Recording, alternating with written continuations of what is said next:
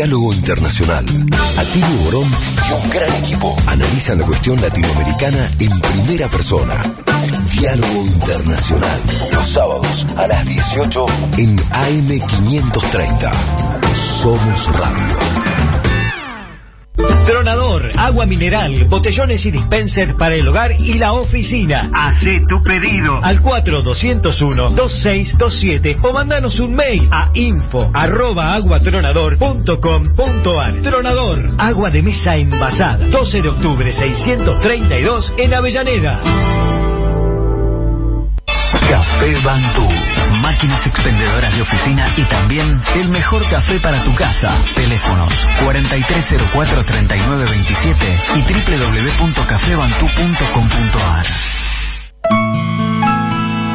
Eve de Bonafini, ejemplo de lucha, siempre acá, dándole calor al corazón. Costó mucho mantener la radio, muchísimo, ¿no? Hubo muchos tiempos de, de mala onda, de pandemia, de que me la querían quitar, de que, de todo, bueno, pero a capa y espada la defendimos y mira, ahora está ocupando un lugar importante porque ha mejorado muchísimo la radio. AM530. Somos radio. Somos EVE. Aquí comienza Diálogo Internacional. Atilio Borón y la cuestión latinoamericana en primera persona. Diálogo Internacional en AM530. Somos radio.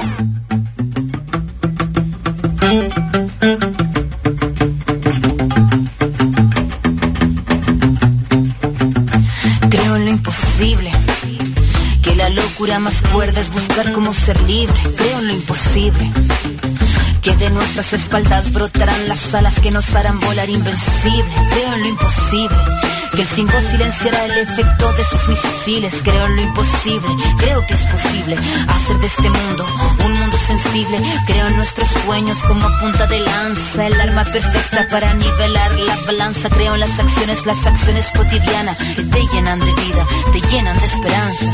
En lo pequeño radica la fuerza, con tu cariño yo caminaré, imaginando rutinas bellas para dar vuelta al mundo al revés.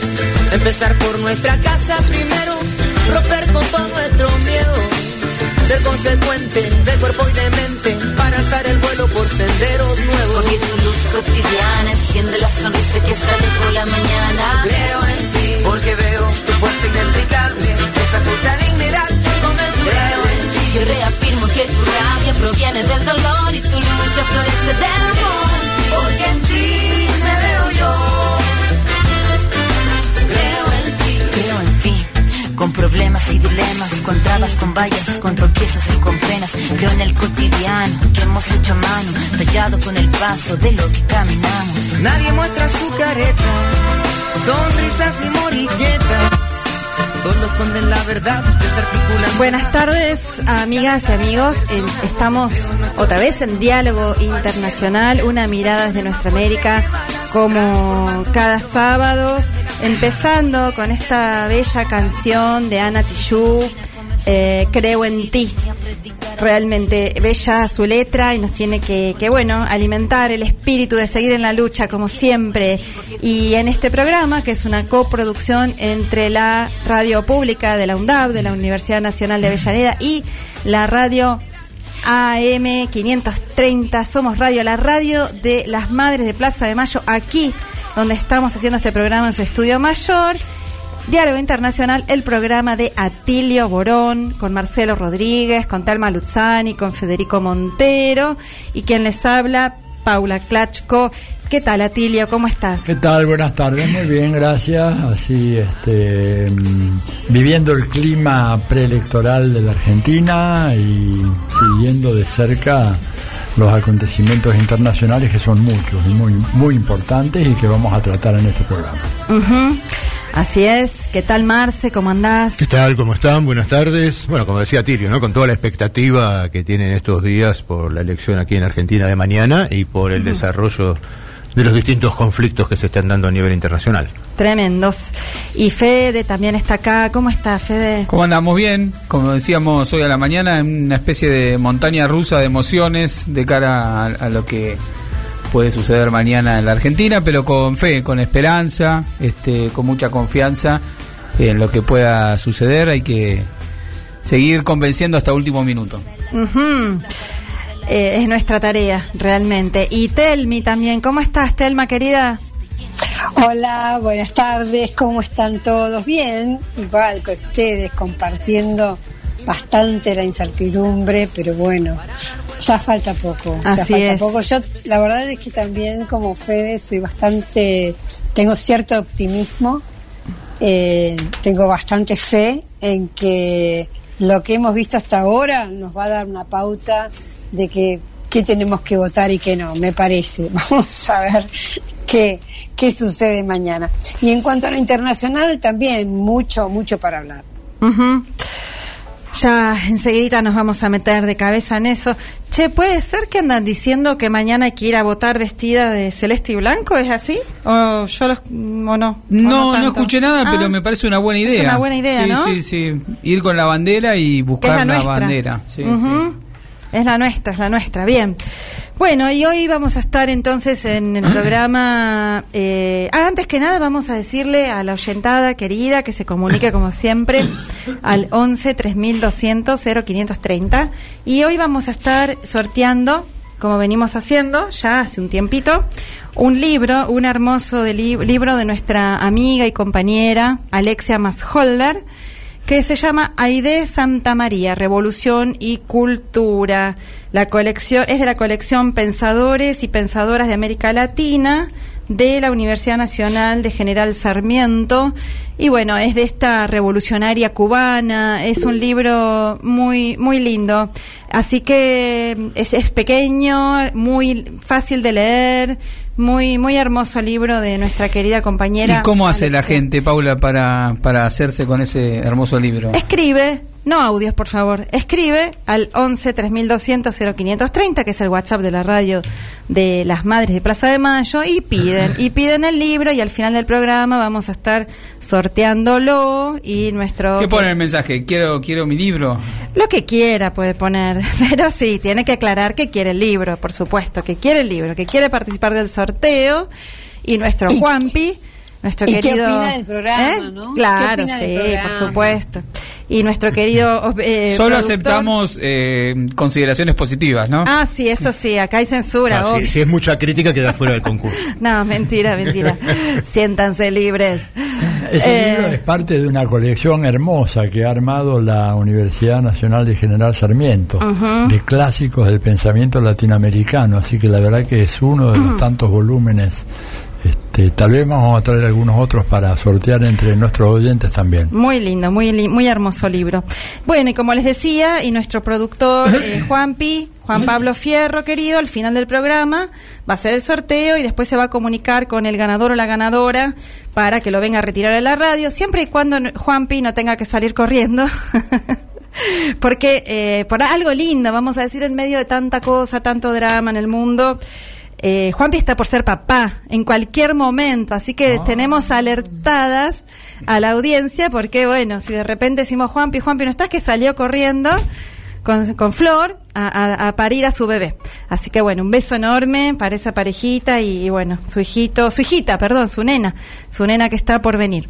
Bueno, y después vamos a estar tocando entonces, obviamente, tema Palestina. Palestina va a ser, eh, va a ser eh, tema, bueno, muy muy central, como no puede ser de otra manera. Enseguidita, en la editorial de Atirio, en las columnas de, de Telma y de Fede.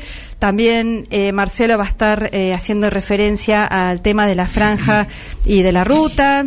Eh, y eh, también vamos a estar hablando de Ecuador, porque bueno, como venimos trabajando, tocando, charlando todos estos, estas semanas, el domingo pasado fue finalmente el balotaje que no tuvo el resultado que quisimos, lamentablemente. ¿Se acuerdan que tuvimos una linda entrevista Sí, con Paola, con Paola Pavón? Y bueno, había una esperanza, pero bueno, por cuatro malditos puntos, eh, la derecha continuista empresarial sigue, va a seguir por un año y medio gobernando ese país y vamos a estar profundizando sobre eso. Enseguida venimos. Diálogo Internacional. Atilio Borón en AM530. Somos Radio.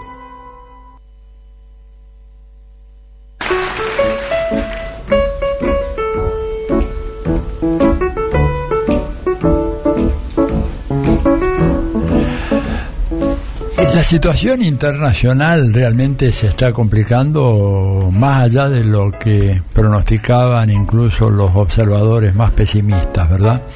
Eh, continúa la guerra en Ucrania, eh, fracasó completamente la contraofensiva eh, ucraniana como era previsible, como había sido anticipado por los analistas, los expertos militares, inclusive de Estados Unidos y Europa. Se produce la situación esta en Gaza, ¿verdad? Y eh, el conflicto lejos de irse atenuando con el paso de las prácticamente ya dos semanas desde que se inició este conflicto, eh, la situación ha ido escalando.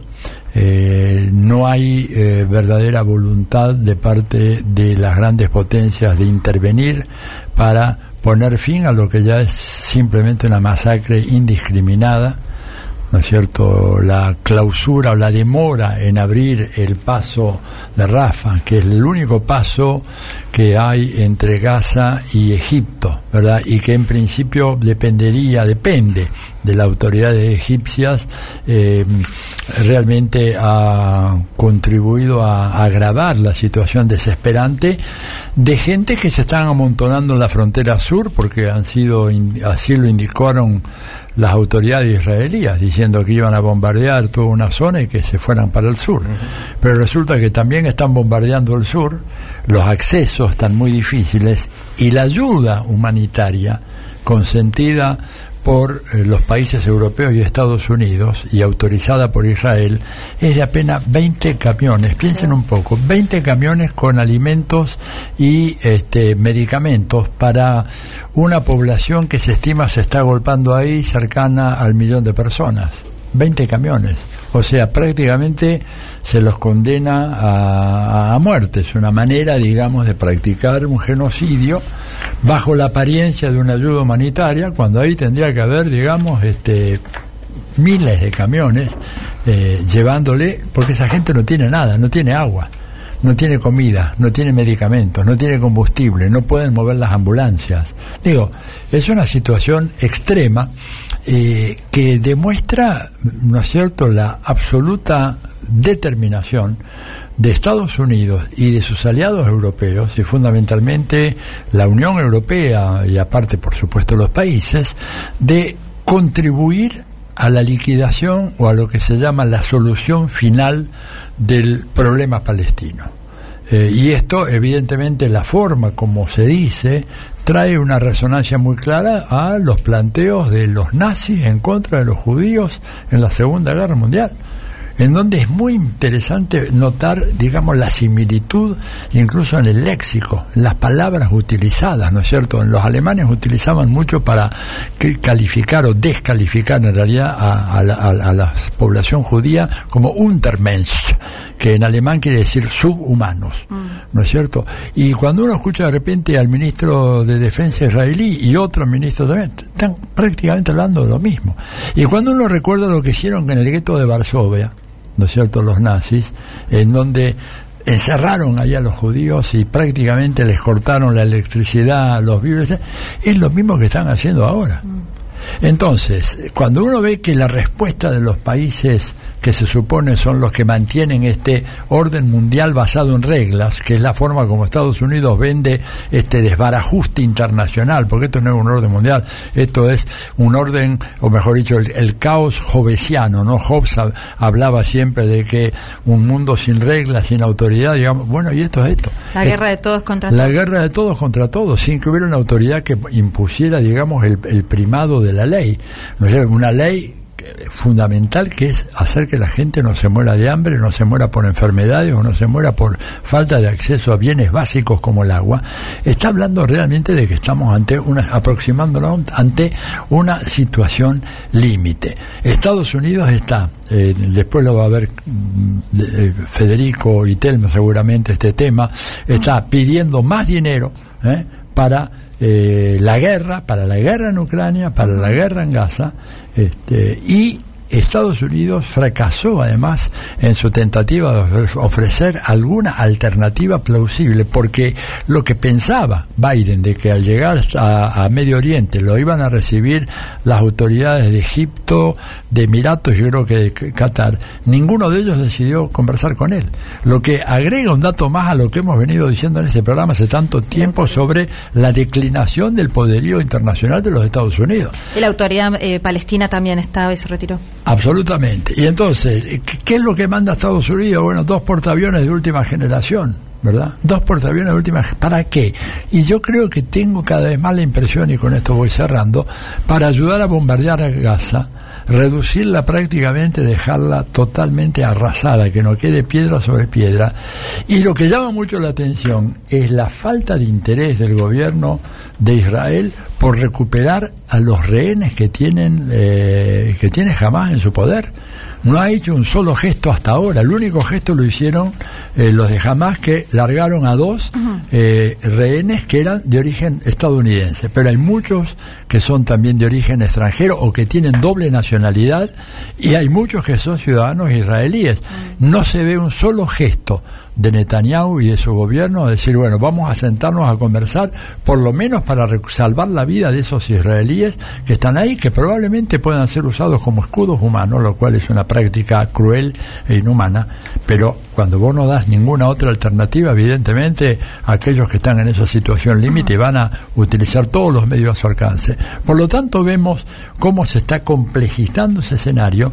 Estamos al borde de que otros países ya se metan en serio en la guerra eh, por ejemplo, Egipto, por ejemplo, el Líbano, eh, ¿verdad? Siria, que además están siendo atacados. Entonces, estamos en una complejidad, ante una complejidad internacional muy, muy, muy delicada y por eso eh, es un, un, dato alentador la, ten, la pretensión y, la intención de las autoridades de China en esta reunión a la cual seguramente Marcelo se va a referir un rato de propiciar, digamos, una salida ordenada y pacífica y una solución definitiva a este problema. Solución definitiva que va a ser muy difícil, sería tema de debate después de esta editorial, pero básicamente contrasta la actitud de China, de la otra gran potencia, ¿no es cierto?, con la beligerancia de Estados Unidos y la Unión Europea que solo contribuyen a que las cosas se empeoren cada vez más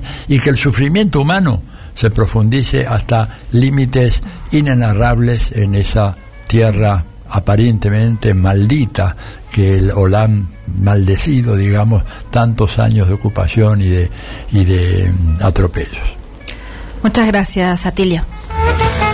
La dinámica del presente se detiene justo para el análisis. En nuestro diálogo internacional, el editorial de Atilio Borón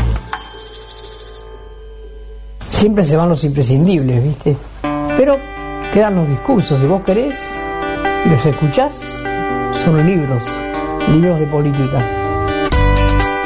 Las madres decimos, más vale un toma que dos te daré, pongan el cuerpo, pongan el culo, pongan las bolas. Toda la gente que acompaña a Macri quiere hacer del país una gran empresa. Y el país no es una empresa, es una patria que nos pusieron Néstor y Cristina en nuestras manos y que nosotros tenemos que cuidar. Pero cuidar de verdad, no en el café, no en la casa, no protestando por teléfono. Las protestas en las calles, en las plazas, en las veredas, con pintadas, con lo que sea. Néstor no se murió, Néstor no se murió. Néstor vive en el pueblo, la puta madre que lo parió. Eve de Bonafini, AM530. Somos radio, somos Eve.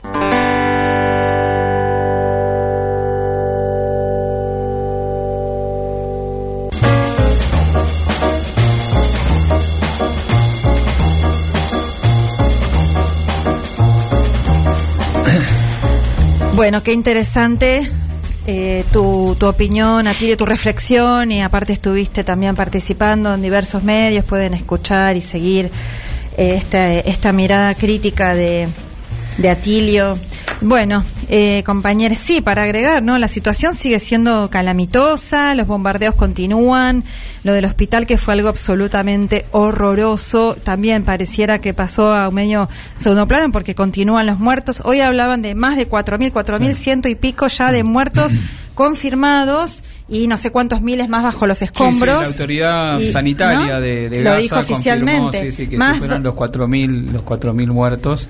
Y más, los estamos 12 hablando- más de 12.000 heridos también, Fede. Sí, y después estamos hablando de cientos de miles de desplazados, producto de las advertencias de las autoridades israelíes sobre la inminente operación territorial, que incluso ya han descrito que va a tener tres fases. Bueno, hay toda una descripción que, se está llevando adelante sobre cómo va a suceder eso. Eh, desplazamiento al que se opone la, la Autoridad Nacional Palestina, desde Cisjordania, está diciendo que ellos no quieren abandonar eh, sus tierras donde viven, porque eh, desde el punto de vista de lo que está amenazando Israel es están concentrando los bombardeos sobre la zona norte de la franja de Gaza, digamos, para que el oyente se, se ubique, la franja de Gaza es exactamente una franja que corre paralela, digamos, al mar Mediterráneo, limita al sur con Egipto, y en la zona norte, que se inserta, digamos, dentro de lo que sería el límite con Israel norte, eh, es donde están concentrando los bombardeos porque es donde se supone que van a entrar, este, entonces están pretendiendo que eh, cientos de miles de, de ciudadanos palestinos que están viviendo ahí sin luz, sin agua, como mencionaba eh, Atilio, se desplacen hacia el sur en una situación totalmente colapsada desde lo sanitario, desde el punto de vista también de, la logística mínima, para vivir no se sabe dónde, porque ya están colapsada la situación, sin agua, este, habiendo ingresado solamente 20 este, camiones de asistencia humanitaria con la suposición de que en realidad detrás de eso hay una intención de que finalmente la población palestina salga de Palestina. ¿A dónde? No sé. Bueno, es que creo que ese es el plan. A ver, tell me. Sí, porque según las Naciones Unidas hoy dio una cifra hace un ratito, la agencia justamente que se ocupa de los refugiados, es, es tremendo, es medio millón, 544 mil desplazados en condiciones realmente gravísimas. 544 mil personas que están desde hace estos casi 15 días, desde el 7 de octubre, desplazándose, como dice Federico, bajo los bombardeos, porque en los bombardeos israelíes no paran. Así que la situación es gravísima, medio millón de personas. Tremendo. Yo creo que el plan claramente es acabar con Gaza y expulsar a toda esa población palestina y definitivamente incorporar esa zona bajo el control israelí. Para pre- previamente hay que echar a estas dos millones de personas que no se sabe a dónde van a ir porque el gobierno de Egipto no ha demostrado la menor voluntad de acogerlos y no tienen por dónde salir. Digo, es el mar, Egipto o entrar a Israel. Israel no lo quiere. De todas maneras, sí, perdón, no, de todas maneras esto me parece que no va a ser tan fácil. Por ejemplo, el rey de Jordania, Ujú. Abdullah II, hoy lo dijo con toda claridad. Bueno, creo que de este tema después va a hablar Fede, de la cumbre en Egipto, pero dijo, la línea roja es la este, presencia del ejército israelí en Gaza. Es decir, hay que ver en los próximos días qué pasa con la reacción de los otros países del entorno. Por ahora pareciera que no va a ser tan fácil como una limpieza étnica contra los palestinos y una ocupación de ese o esa incorporación de esa tierra al mapa de Israel. Pero ya de hecho. Todos los días dicen que están por de, entrar. Mm. de- de hecho, ya están eh, ocasionando medio millón de refugiados. Vos mismo, mismo lo decías recién. O sea, nadie dice que va a ser fácil, pero hay un gobierno que está totalmente determinado. Y además, acá aparece otra cuestión que a mí no me deja de, de- de- de preocupar o suscitar graves interrogantes. ¿Cómo fue que se eh, eh, vulneró esa frontera tan super vigilada que separaba Gaza de Israel. Y yo sigo pensando en que acá hubo, digamos, una especie de eh, inducción por parte de las autoridades israelíes a través de distintos dispositivos que hicieron posible lo que, según un general de las fuerzas de defensa israelí, israelí basta que se aproxime un gato ¿no es cierto?, a esa frontera para que de inmediato los drones, los sistemas de, satelitales, computacionales, las cámaras se activen dando la voz de alarma. Y acá pasaron como tres horas y no vino ni un soldado. Digo, a mí, digo, está bien que uno, no, yo no creo en las teorías conspirativas, pero, pero cuando uno mira la historia, de, de, eh, contemporánea, digamos la Segunda Guerra Mundial. Pearl Harbor es un caso clarísimo. Todo el mundo sabía, menos los pobres que estaban allá. por lo menos dejar hacer, ¿no? Dejar hacer. Mm. El tema de las Torres Gemelas, que es un tema que todavía está absolutamente irresuelto. Eso, eso que se llama Operación Northwood por el, el ejército norteamericano, que la planteó como una posibilidad para lograr consenso para invadir a Cuba esto es un documento preparado por el, alto mando de los Estados Unidos que se lo presentan a Kennedy, donde dice básicamente, para que podamos enviar tropas a ocupar Cuba, que va a significar, había un cálculo de 30.000 muertos, la ocupación de la isla, norteamericanos, tiene que haber primero un sentimiento de profunda indignación y de rabia. Solo se puede conseguir eso si se produce un atentado que se lleva un cierto número de vidas norteamericanas. Se lo presentan a McNamara, que era el jefe del Pentágono, y a, y a, John Kennedy y los dos lo rechazaron porque les parecía que era una maniobra realmente no solamente inmoral, sino mm. políticamente inconducente, pero el plan está. Digo, ¿por qué no pensar que Netanyahu armó todo esto para decir, bueno, ahora tengo las manos libres, no me importan los rehenes israelíes que se mueran, yo entro con las tropas, tengo dos portaaviones norteamericanos con un poder de fuego infernal que en cuestión de días te dejan, no te dejan piedra sobre piedra en Gaza, y ya después sin los palentinos, los que sobrevivieron, se rajen, problema de, Egipto y otra cosa. Y el rey Abdullah en Jordania eh, puede decir que, no, este, tiene una línea roja, pero Telma no, no es un actor muy gravitante en la escena internacional, me parece. Sí, también. sí, es, cierto, pero tampoco hasta ahora no pudieron entrar los israelíes. Es decir, la, el avance exige, bueno, primero por supuesto una gran planificación, eh, eh, línea de abastecimiento para que eso se pueda restar.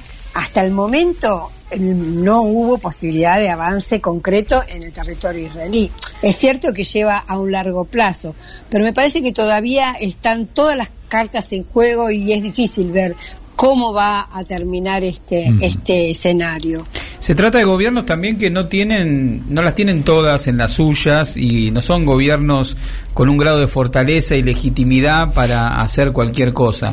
Y no solamente el gobierno de Netanyahu, que ahora, independientemente de, la sospecha o, de, de las preguntas que surgen respecto de en qué condiciones se llevó adelante ese ataque de, de Hamas, eh, lo que está claro es que, digamos, objetivamente, independientemente de, digamos, si lo dejaron pasar o si pasaron lo que sea, objetivamente sirvió para transformar 180 grados la situación política al interior de Israel cuando el gobierno de Netanyahu estaba contra las cuerdas, producto de su intención de eh, avanzar en una reforma judicial que recortaba los límites y que en realidad cambiaba la ecuación que permitía legitimar al interior de Israel lo que Israel hacía para afuera, que era que supuestamente en Israel se vivía como una especie de isla democrática y que el costo a pagar, digamos, por eso era la acción de Israel hacia afuera de, su frontera. Bueno, en la medida que se empezó a percibir que al interior del, propio Estado israelí también avanzaba una, una, lógica autoritaria, producto, entre otras cosas, de algo que no se dice mucho, que en algunas lo estuvimos conversando en otros programas, que es que Netanyahu logra volver al gobierno en Israel por su alianza con un sector totalmente extremista, liderado por una especie de Milei, que lo, charlamos la otra vez, liderado por una especie de, de Milei del sionismo religioso, totalmente extremista, que le permite a él eh, recuperar este, parte de la legitimidad con un sector de la derecha de la sociedad israelí, pero que también expresa de esas políticas. Entonces, tampoco la tiene tan fácil eh, Netanyahu, tampoco la tiene tan fácil Biden internamente para apoyar cualquier cosa, tampoco la tienen tan fácil los gobiernos europeos que están en un conflicto este, en Europa con Ucrania y que ha habido movilizaciones muy masivas en muchas capitales europeas a favor de la causa palestina y poniendo, un límite a lo que pueda hacer Israel. Y tampoco lo tiene fácil Israel en, en su contexto de naciones árabes y con este miles de millones de ciudadanos árabes y musulmanes que han vuelto a considerar la causa palestina como algo, como un eje ordenador de la política en la región, como había dejado de serlo en los últimos años, dicho sea de paso, lo cual había permitido el avance de Israel sin grandes conflictos regionales. Entonces, está claro que hay una intención de correr a la población palestina este, y de consolidar un Estado único israelí en la zona. Pero las condiciones políticas no son las que eran antes, hay un grado de fragilidad muy grande, hay un mundo multipolar ahí afuera, y entonces hay que ver cómo, eso, cómo esa ecuación se termina de, de resolver en las próximas horas. Un detallecito pe- chiquito. A, a todo eso, Federico, sumémosle que hay una reacción muy importante en Estados Unidos, judíos eh, norteamericanos que dicen Muy importante. alto al fuego ya. Se No en mi nombre, me- y se metieron en el Capitolio. Digo, no, no es una cosa menor eso. Pocas veces se ha visto una imagen como esa con centenares de tipos con una camiseta que decía no en mi nombre, alto al fuego ya. Este, y o sea que. Y en Europa también, ¿viste? Fueron Europa reprimidas. Sí, sí. pero en. Estados Unidos, digamos, el, el peso de la Mm. comunidad judía es muy, Sí. muy fuerte y normalmente estaba como tabla a- eh, detrás del Estado de Israel. Ya no más. Así y es. esto es un dato a tener en cuenta. Bien, bueno, enseguida venimos. Diálogo Internacional. Atilio Borón y un gran equipo analizan la cuestión latinoamericana en primera persona. Diálogo Internacional. Los sábados a las 18 en AM530. Somos Radio. Deja tu mensaje en nuestra línea de oyentes de WhatsApp. 11 3200 0530. Somos Radio. AM530. Paga los sueldos de tu empresa con Credicop. Lo podés hacer por Credicop móvil desde tu celular o por banca internet empresa en tu computadora. Elegí comodidad, elegí seguridad, elegí beneficios. Banco Credicop Cooperativo. La banca solidaria. Cartera comercial. Más información en www.bancocredico.com. Tronador, agua mineral, botellones y dispenser para el hogar y la oficina. Hacé tu pedido al 4201-2627 o mandanos un mail a info arroba aguatronador.com.ar. Tronador, agua de mesa envasada. 12 de octubre 632 en Avellaneda. En el arte de la venta, el cliente es el protagonista principal. Por eso hay trabajadores que saben que en todo negocio siempre tiene que haber un sí. Vos, plomero todoterreno, al que quiere que le cambies el cuerito y pagarte con el celular, decile sí. O vos, verdulera amiga, ahora la balanza está de tu lado. Y para el que quiere pagarte los rabanitos con QR, claro que tenés un sí. Más Pagos Nación, tu solución de cobros sin costo de mantenimiento para hacértela mucho más fácil. BNA.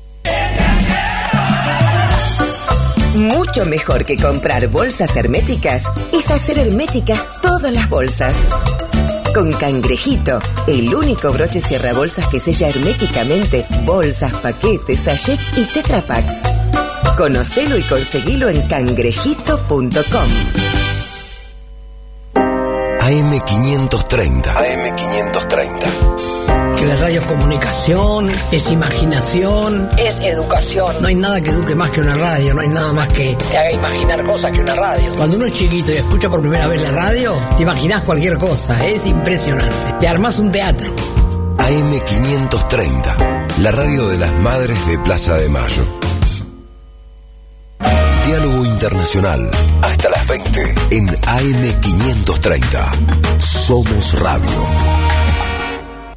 Telma Luzani y el análisis del escenario mundial en Diálogo Internacional.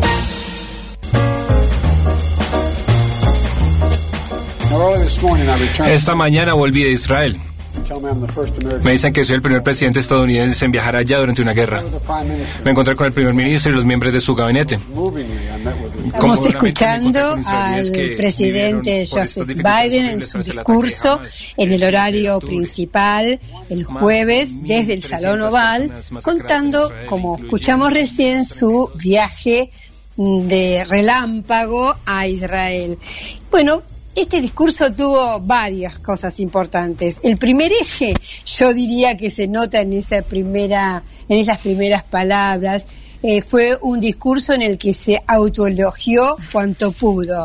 Yo diría que tiene que ver con los momentos de preelectorales que se acercan y un realmente lío dentro interno en Estados Unidos importante, sobre todo en relación a quién va a presidir la Cámara de los Representantes. Hay bastante complicación interna en los Estados Unidos. ¿Y a qué, por qué digo autoelogio?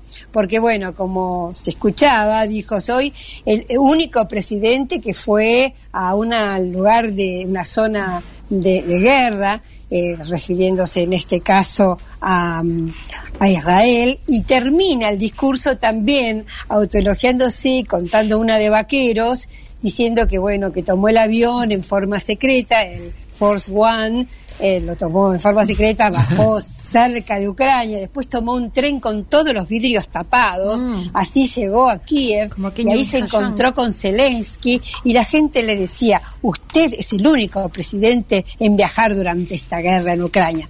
Bueno, estos autos elogios, como decía, por supuesto tiene que ver con las elecciones, con la situación interna y algo él expresó de esto. En varias ocasiones dijo textualmente, tenemos divisiones en nuestro país, tenemos que superarlo, no podemos permitir que la política, en relación a todas las, eh, eh, digamos, embestidas que le da Donald Trump, posiblemente el candidato con el que pelee las elecciones el año que viene, dice, no podemos permitir que la política afecte nuestra responsabilidad en el mundo.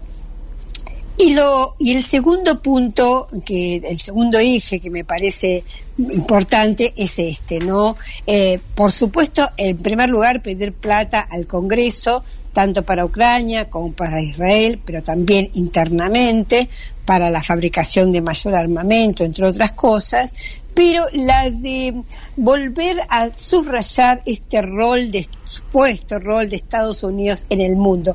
Me hizo acordar un poquito, pero bastante degradado, de aquel discurso que había hecho Bush hijo cuando fue el 11 de septiembre, en el sentido de, bueno, somos el gran país que va a poner en vilo y en su ruta al mundo y el que está tiene que estar o con nosotros o eh, en- enfrentados a nosotros. Bueno, ¿y por qué digo esto? Porque en este discurso de Biden se notó la falta de lidera- liderazgo y la incapacidad de él, como líder de Estados Unidos, en decir esto, es Estados Unidos el que marca las reglas. Lo dice, intenta decirlo, pero ya no es creíble. Convencer a los norteamericanos de que esta guerra es para su propio bien, para su propia seguridad, que son fundamentales en el mundo y que hay que escarmentar a los malos, fue el discurso oficial durante muchas décadas de Estados Unidos, solo que ahora este discurso, la verdad que pierde sustento. Igualmente lo dijo, por ejemplo, una frase que a mí me impactó mucho fue, eh, al igual que en la Segunda Guerra Mundial, somos el arsenal de la democracia. Y también esta frase marca muchos datos. Por ejemplo, esta permanente alusión a la guerra, o mejor dicho, alusión a vamos a unirnos, vamos a dar prosperidad, vamos a dar seguridad, y dos minutos después hablar de las bombas, hablar de las armas, hablar de los bombardeos. O sea, esa, esa mm, confusión y esa mezcla permanente entre que el objetivo es la paz y la unión, supuestamente llevada a cabo por Estados Unidos, pero siempre con el escarmiento de las armas. El tercer punto, además de pedir eh, la plata al Congreso, fue, como siempre también, buscar los enemigos. Y en este caso fue bastante impactante cómo mm, hizo un paralelo permanente entre Hamas, que es una organización ins- insurgente de resistencia, pero una organización, con Putin, con Vladimir Putin, el presidente de Estados Unidos, de, perdón, el presidente de Rusia, que bueno, que es el presidente de una nación, de un Estado. Eh, fue altísimo el nivel de agresividad contra Putin. Lo llamó tirano, con esta palabra, no fue sugerencia, lo llamó depravado, porque dijo que los rusos roban niños ucranianos, eh, de la misma manera que dijo que los de Hamas, que utiliza a los palestinos como escudos, o sea, como si no fueran los israelíes los que tienen las bombas, ¿no? Eh, es Hamas que está usando a los palestinos como escudo.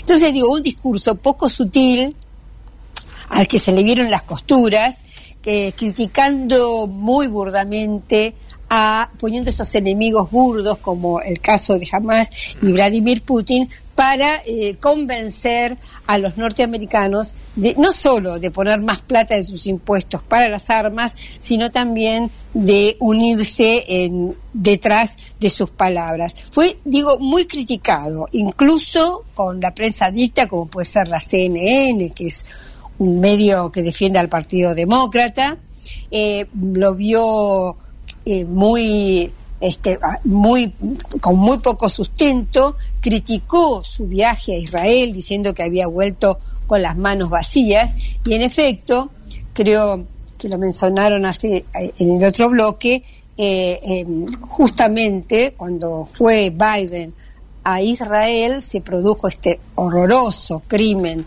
en el hospital Al-Habib, hubo 500 palestinos muertos entre las personas que estaban buscando asistencia médica y personas que estaban tratando de refugiarse, por lo cual las víctimas fueron justamente los más débiles, ancianos, eh, niños, mujeres. Eh, bueno, este, este horrible eh, atentado contra el hospital fue en el momento en que él estaba allá y inmediatamente cancelaron las posibles visitas tanto el rey de Jordania como al Sisi, el presidente de Egipto y el representante de la eh, Autoridad Nacional Palestina, Mahmoud Abbas. Eh, esto fue visto en Estados Unidos como un fracaso total y como la poca influencia que tiene ya Estados Unidos para marcar el rumbo de los acontecimientos o convocar algún tipo de paz o de, em, em, digamos, de hoja de ruta. Mm.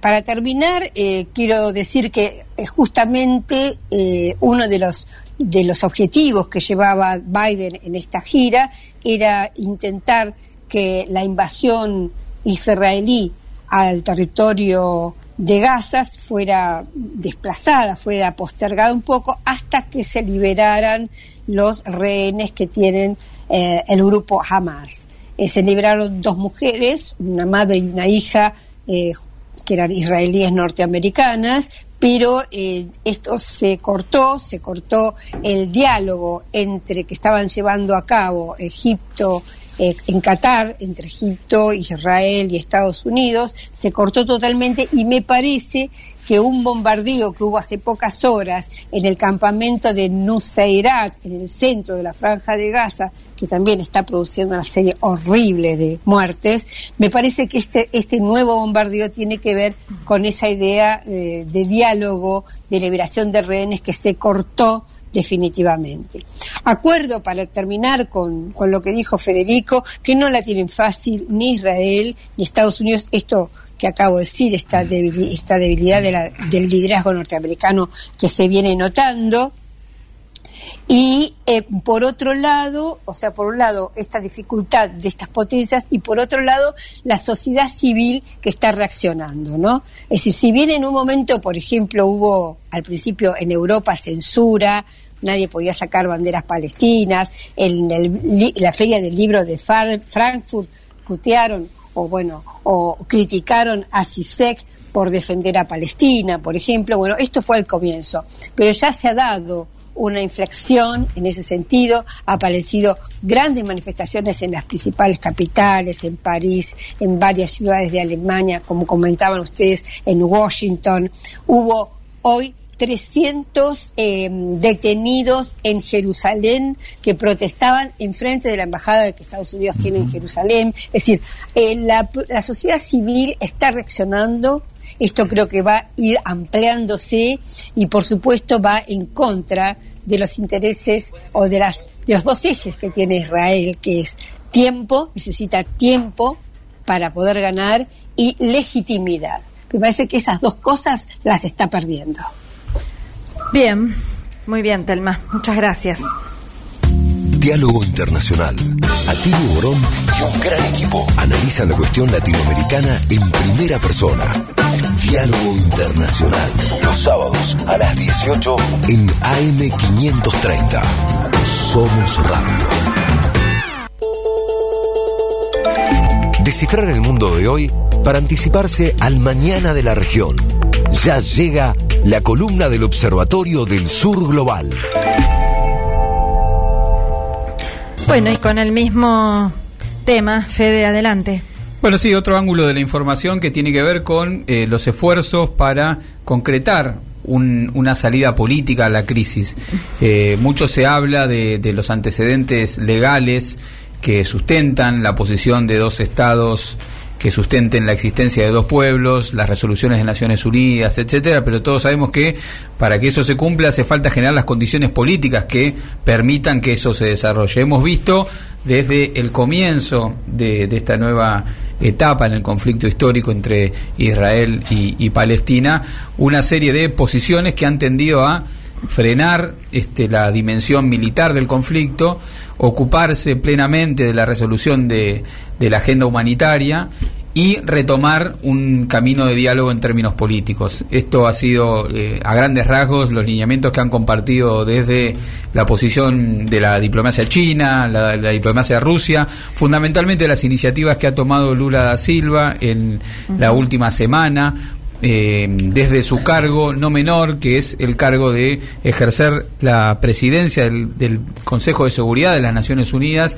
Ustedes saben que en el Consejo de las Naciones Unidas hay miembros permanentes, resultado de los acuerdos de la Segunda Guerra Mundial, y miembros que van rotando de, de- otros países. Le tocó justo a Brasil estar a cargo de eso, donde promovió una resolución que básicamente implicaba ce- cese al fuego, liberación de los rehenes y eh, atención humanitaria plena, no lo que estamos viendo en cuentagotas en este en este momento y una mesa de diálogo político. Bueno, esto fue vetado porque Estados Unidos lo que pretende es una demostración de fuerza y de conducción de la resolución política de la solución como como comentaba Telma anteriormente. Pero la línea que busca eh, retomar la, la- salida política, se siguió trabajando y en el día de hoy eh, hubo una cumbre importante, se desarrolló una cumbre importante en Egipto, impulsada, convocada por, por el gobierno egipcio, eh, orientada a tratar de conseguir avances en materia de resolución política del conflicto. La importancia que tuvo esta, esta cumbre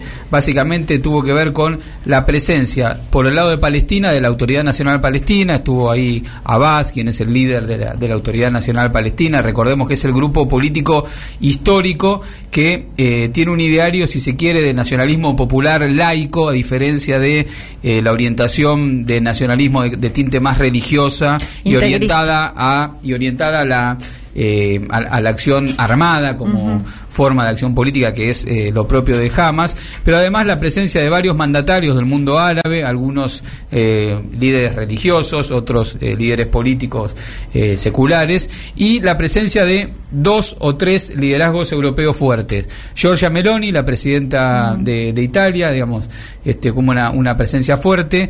Pedro Sánchez, este, también este, a cargo del gobierno español, este, como una presencia fuerte también, donde podemos decir que los discursos este, se marcaron en, en dos grandes posiciones. Las posiciones del mundo árabe, orientadas al cese al fuego, el, hostigamiento sobre Palestina y el respeto de la, de la soberanía palestina este, en contra de lo que ha sido el avance en Israel, y las posiciones europeas que han que se ha visto un cambio notable, si uno analiza los discursos, un cambio notable en el discurso, si bien ese cambio notable en el discurso no fue lo suficiente para lograr una eh, declaración conjunta del cierre de- del encuentro, sí fue importante marcar, por, por ejemplo, las posiciones este, de, de Pedro Sánchez, este, quien eh, afirmó que no solamente condenó los ataques contra civiles, sino que expresó su, solid- su solidaridad con el sufrimiento del pueblo de Gaza Ajá. e incluso eh, argumentó que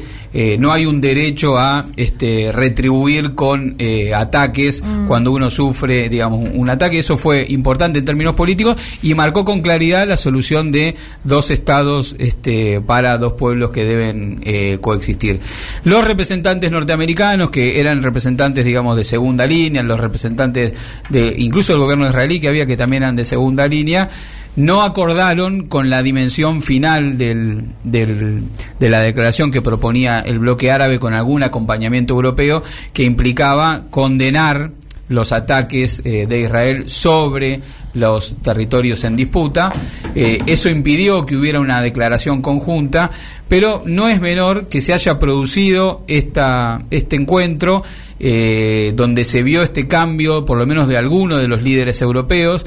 Por un lado, digamos, si se quiere, porque representan dentro de lo que es el mapa europeo una posición un poco más progresista si se quiere, pero también por las presiones que tienen internamente en la constitución de sus propios gobiernos. Hemos visto en los últimos días manifestaciones en España de solidaridad con Palestina y manifestaciones de los sectores de, la izquierda española que participan de la alianza de gobierno que Sánchez tiene que juntar los votos ahora para, para investirse como jefe de gobierno, que han marcado claramente la necesidad de poner un límite mm. a la reacción este, bélica israelí. Entonces, Creo que ahí hay una explicación interesante respecto de cómo también operan sobre los países y sobre la dinámica de la política interna, cómo puede ser el posicionamiento internacional este, entonces no me parece menor, es algo para, para destacar respecto de eh, esta cumbre.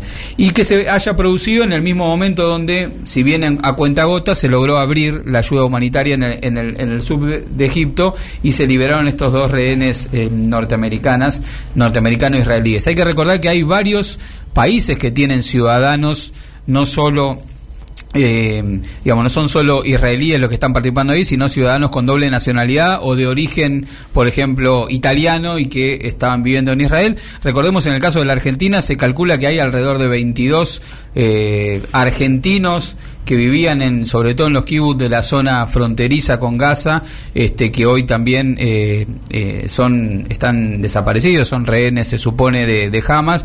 Hay mucha dificultad para lograr eso y eso también es un factor que incide sobre la política exterior de los países.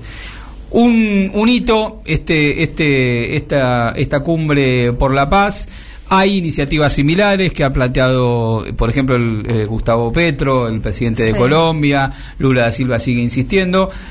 Puede parecer ingenuo este, plantear la cuestión de la paz, plantear la cuestión de la resolución política de los conflictos en un mundo donde parece este, guiarse por la ley de la selva, pero más ingenuo es pensar que de la mano de la lógica de, la, de medir las capacidades militares en la gigantesca simetría que estamos viendo en la situación entre Israel y los palestinos, eso pueda conducir a una solución que no signifique eh, la literal este, erradicación de, de, una población entera de sus territorios. Así que creo que... Eh, en lo que nos toca a cada uno de nosotros, además de analizar, de crear conciencia, debemos instar para este, aumentar las manifestaciones de la sociedad civil y de nuestros gobiernos en función de limitar este, la reacción bélica como, como respuesta frente a lo que sucedió el 7 de octubre y eh, los posicionamientos, digamos, tratar de limitar los posicionamientos de nuestros gobiernos o de impulsar activamente a que nuestros gobiernos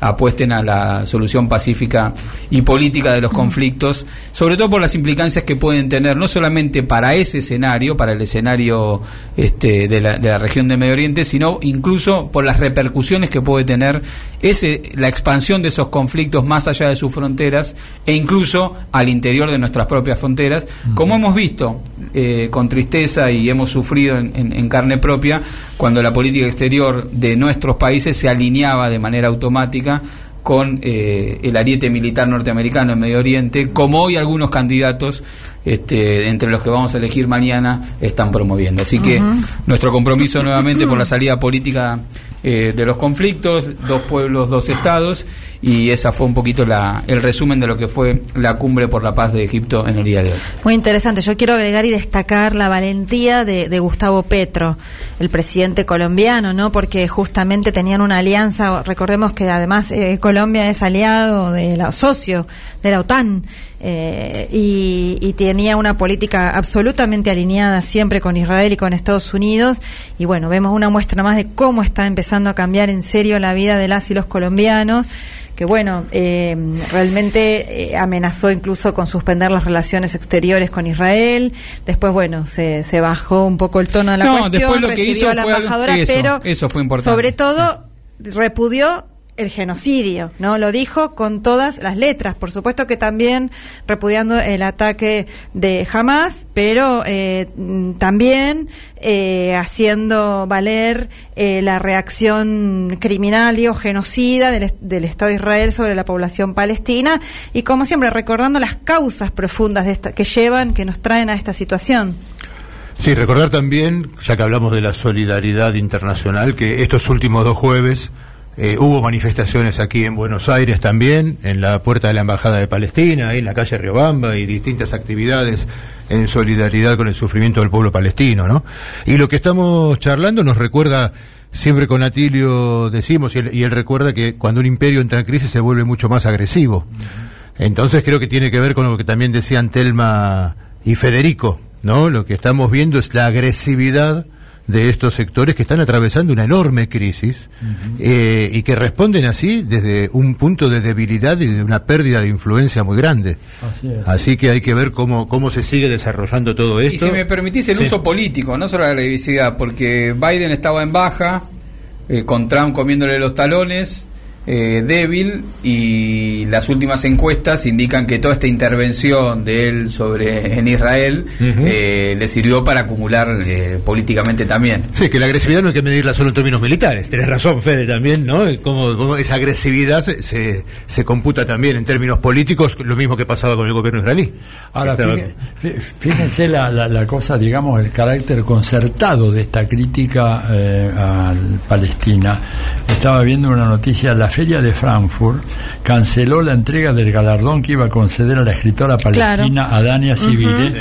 porque es justamente en repudio a las atrocidades cometidas por eh, Hamas. Sí, o sea, sí, una novela que había sido considerada la mejor que le iban a galardonar y de repente dijeron ahora no te damos el premio en, en sanción por lo que ocurrieron por los atentados del 7 de Vergonzoso. octubre. Escúchame una, una cosa eh, linda respecto a eso, que también el, ahora se va a celebrar en, en noviembre la Feria del Libro eh, Internacional en Venezuela y justamente el ministro del Poder Popular para la Cultura, Ernesto Villegas, le extendió la invitación a esta escritora censurada y eh, eh, sí, ella misma. Así que esperemos que podamos, bueno, los que podamos asistir o, o estar pendientes de la Feria del Libro en Caracas, porque probablemente esta mujer censurada y cancelada en Alemania pueda estar eh, en ese territorio libre de la República Bolivariana de Venezuela, cuyo presidente, por supuesto, también eh, estuvo muy dedicado a hablar de, de, la, de la solidaridad internacional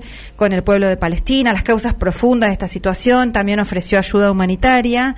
Y bueno, y aparte, entre paréntesis, eh, bueno, ya que estamos, digo que ahora enseguidita, después de la tanda, vamos a estar, eh, que antes nos olvidamos mencionar, vamos a estar justamente hablando también de Venezuela, compañeros y Telma, porque, eh, bueno, esta semana también se conocieron el, el alivianamiento, no sé si esa palabra existe, porque no son, no es un levantamiento, pero sí eh, el alivio temporal de algunas de las eh, sanciones que tienen asfixiada a, la economía venezolana.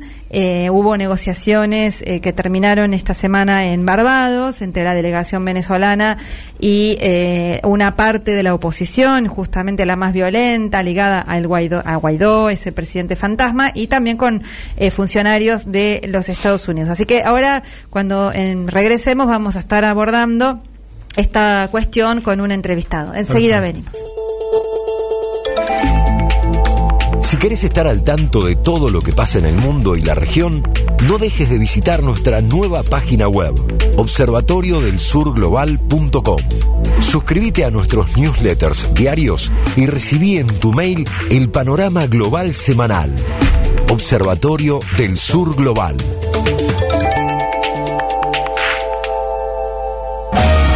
Internacional. Hasta las 20 en AM530. Somos Radio. Somos Radio. AM530. Maxi Consumo es el supermercado mayorista que elegís y confías. Siempre trabajamos para darte lo mejor. Atención personalizada, el mejor surtido y variedad con todos los medios de pago. Maxi Consumo crece en todo el país, siempre junto a vos. Tronador, agua mineral, botellones y dispenser para el hogar y la oficina. Hacé tu pedido al 4201-2627 o mandanos un mail a info arroba aguatronador.com.ar. Tronador, agua de mesa envasada. 12 de octubre 632 en Avellaneda. En tiempo argentino resistimos para ampliar y defender derechos. Resistimos al poder concentrado Resistimos gracias a nuestra comunidad. Construí un diario que te representa. Asociate. Forma parte de esta historia. Café Bantú. Máquinas expendedoras de oficina y también el mejor café para tu casa. Teléfonos 4304-3927 y www.cafebantú.com.ar. Protection Top SRL, empresa de seguridad privada, instalación de alarma, cámaras, servicios de seguimiento, custodias personalizadas, rastreos por GPS, servicios especiales, las 24 horas, los 365 días del año. Llame gratuitamente al 0810-333-2008 o al 4-205-9777. Protection Top, líder en seguridad privada. En el arte de la venta, el cliente es el protagonista principal. Por eso hay trabajadores que saben que en todo negocio siempre tiene que haber un sí. Vos, plomero todoterreno, al que quiere que le cambies el cuerito y pagarte con el celular, decile sí.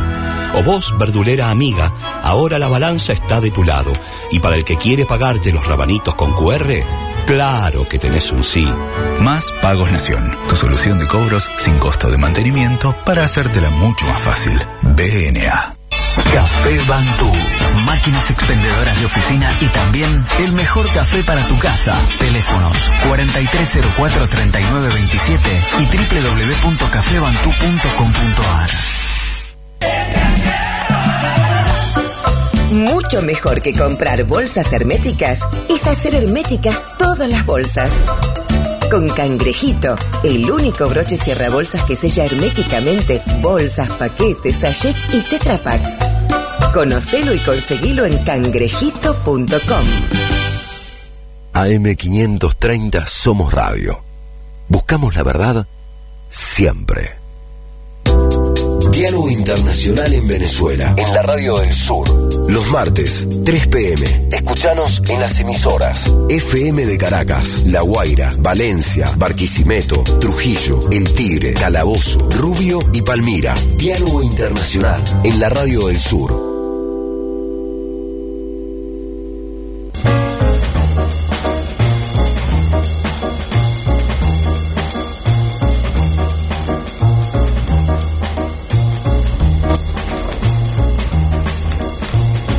Seguimos en Diálogo Internacional, una mirada de nuestra América, el programa de Atilia Borón.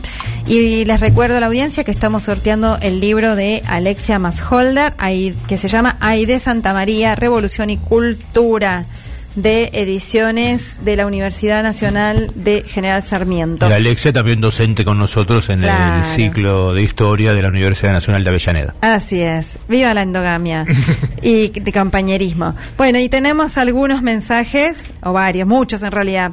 Marcelo de Berizo nos dice, hola amigos de Diálogo Internacional, hola querido Atilio Borón y gente linda de la mesa, soy Marcelo de Berizo y les mando muchísimos saludos, gracias. Gracias por la buena onda. Acá nos dice Jenny de Caballito que quiere el libro de Alexia. Buenas tardes, Diálogo Internacional. Gracias por estar al aire y sus contenidos. Mucha fe para mañana. Me gusta participar me gustaría participar por el libro, nos dice Horacio de Tigre. Son el elenco estable, ¿eh? porque ya me vengo aprendiendo los nombrecitos de nuestros compañeros y compañeras oyentes. Qué bueno. Buenas tardes, como cada sábado escuchándolos. Les envío saludos, gracias por el programa. Querría participar por el libro. Soy Silvia Di Stefano. Muy bien. Eh, nos manda el DNI. Y último mensajito, porque ya tenemos ahí nuestra entrevista. Nos dice Carlos Pagano de Salta. Deseo participar del sorteo. Ay, qué difícil si, si estás en Salta, qué lástima, te vamos a tener que inventar algo. Vamos a inventar algo, sortear libros digitales en algún momento para que puedan acceder eh, les compas que estén por el interior o, o por otros países. Bueno, y como les decíamos antes, eh, esta semana hubo esas importantes novedades eh, con en respecto a nuestra querida República Bolivariana de Venezuela por el alivio temporal de algunas sanciones que venían, bueno, mal llamadas sanciones, como siempre nos enseñan las y los venezolanos, son medidas coercitivas unilaterales e ilegales que impuso, eh, bueno, el, los Estados Unidos y que venía asfixiando eh, el desarrollo económico y productivo de Venezuela como producto de una eh, cumbre de reuniones, de negociaciones que mantuvieron la comisión negociadora del gobierno de Venezuela con la, o una parte de la oposición y también con, con, una, con funcionarios de los Estados Unidos. Y justamente estamos comunicadas para eh, que nos cuente, nos enseñe sobre este tema con nuestro compañero queridísimo y amigo William Castillo, que ya estuvo acompañándonos en el programa, estuvo aquí en los estudios de la radio también. Él es eh, muchas cosas, además de periodista, analista internacional, pero es viceministro para el bloqueo, justamente por el asunto del bloqueo, también dirige el observatorio del bloqueo, así que bueno, eh, ¿qué tal William? ¿Cómo estás querido? Acá te saludamos a Tilio, Marcelo, Telma y Federico y Paula, ¿cómo estás? Hola Paula, buenas tardes. ¿Qué tal? Buenas tardes. Un gran saludo, bueno, y un gran placer eh, poder siempre compartir con ustedes, saben lo, lo mucho que queremos nosotros a la patria argentina. Ay, sí, qué bueno, gracias. Y bueno, qué adelantos realmente importantes que hubo esta semana. Eh, William, primero te pedimos, bueno, que nos cuentes, que eh, nos expliques a la audiencia que por ahí nos sigue tan al día a día lo que está sucediendo allá. ¿Qué pasó realmente esta semana?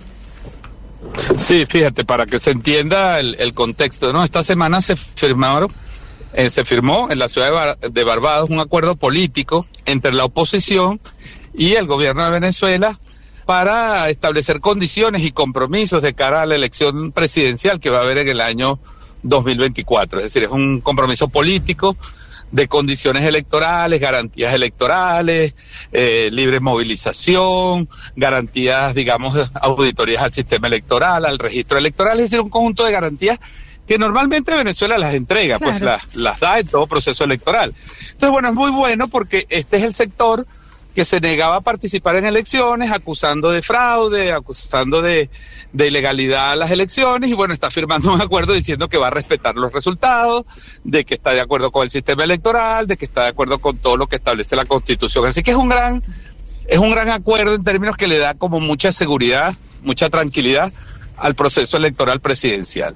Simultáneamente, este es un, deben saber los oyentes, los usuarios y usuarios de la radio, que este es un diálogo que se lleva, por una parte, entre el gobierno de Venezuela y la oposición, en términos políticos, y en términos económicos, el diálogo incluye una discusión con Estados Unidos. Entonces, en, Caracas hemos estado dialogando con la oposición y en el extranjero, pues en reuniones discretas, se han negociado unos acuerdos económicos también para flexibilizar algunas de las restricciones y de los condicionamientos a que está sometida la economía venezolana por parte de Estados Unidos desde el año 2014, las llamadas sanciones, pues, o medidas coercitivas unilaterales. Ahí ha habido un avance muy importante porque se han dictado, producto de estos acuerdos simultáneos, un conjunto de posibilidades para recuperar la producción petrolera, unas licencias para que se pueda, cualquier empresa petrolera del mundo pueda venir a Venezuela, explorar, vender, comercializar petróleo, se está permitiendo también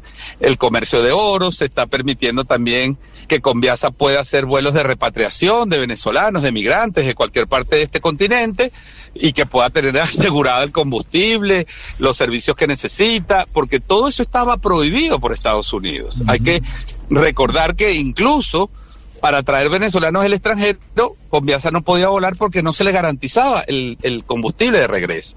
Entonces, Estas medidas, hay otra medida relativa a, la- a un proyecto de gas, que es un proyecto de gas para cuatro países de Europa, que se está haciendo con Trinidad y Tobago.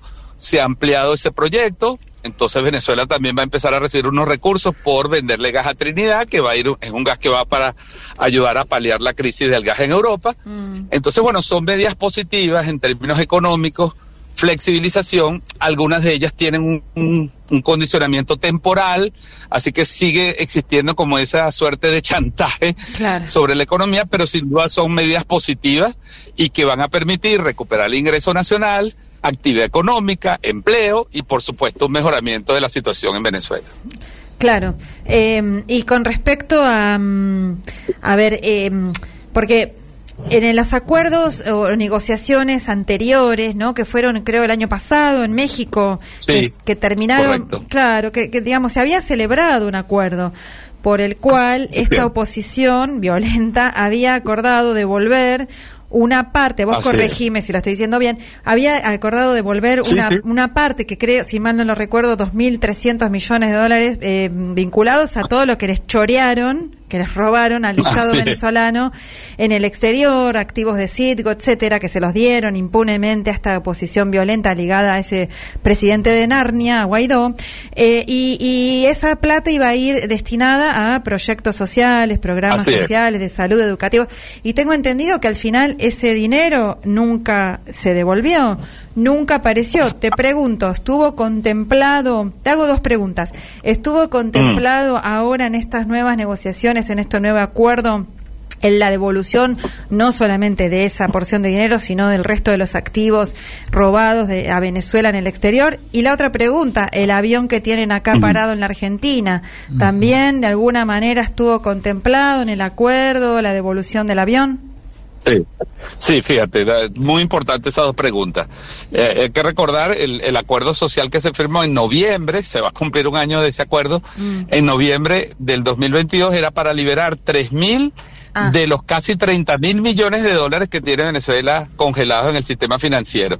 Estados Unidos bloqueó, después que autorizó de alguna manera ese acuerdo, porque dio su palabra de que iba a liberar esos fondos en enero del 2023, eh, envió una carta a Naciones Unidas, porque ese, ese dinero se va a administrar a través de un fondo en Naciones Unidas, y paralizó prácticamente el acuerdo diciendo que no podía garantizar la inmunidad de esos recursos, es decir, no, pod- no podía garantizar que eventuales juicios fueran hechos por eh, acreedores de Venezuela.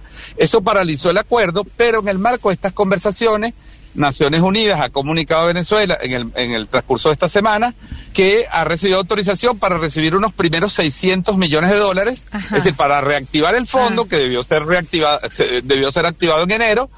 Eh, ha dicho que ha recibido seguridades de que el- los fondos van a llegar, al menos estos primeros millones, y que eh, se activaría entonces el acuerdo social también con esta, este primer tramo.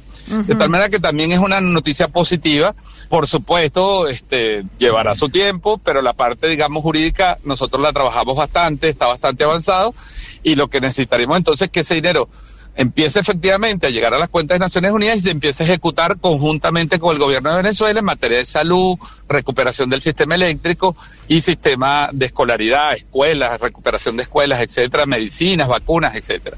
Así que también es otra buena, otra buena noticia que como todo, pues lleva su tiempo, son procesos complejos, pero demuestra una voluntad de avanzar efectivamente en que Venezuela recupere sus derechos económicos ah, y, y su derecho a comerciar y a usar sus recursos como tiene. Claro. Eh, la noticia que no, lamentablemente todavía sigue congelada es la situación del avión en Argentina. Recordemos que ahí está involucrado en unos tribunales argentinos.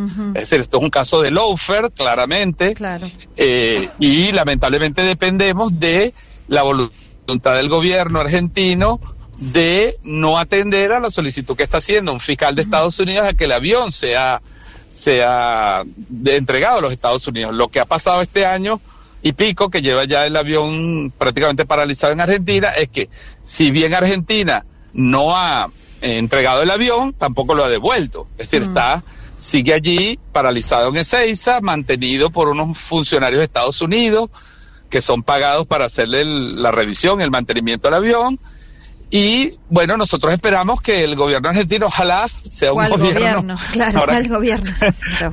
El próximo gobierno, porque no pareciera que de aquí al domingo este, vaya a producirse esta decisión, pero ojalá que, que haya una buena decisión política y que el próximo gobierno se niegue a la solicitud. Es decir, está en manos del Ejecutivo argentino negar la, la solicitud de la justicia estadounidense y simplemente devolverle el avión a quien le pertenece, que es Así es. Venezuela. Nosotros seguimos aspirando a que se cumpla ese procedimiento. William, aquí Atilio te saluda. ¿Cómo estás? Buenas tardes. Hola, Silvio, ¿qué tal? Saludos, abrazos. Hermano, una pregunta. Dime, ¿qué pasó con el oro ese que tenía Venezuela depositado en el Banco de Inglaterra? ¿Qué novedades hay sobre eso? Sí, la última novedad sobre el caso del oro fue a mediados de este año. Eh, eso es muy curioso, Atilio, y te agradezco la pregunta, porque si no, no lo hubiera contado.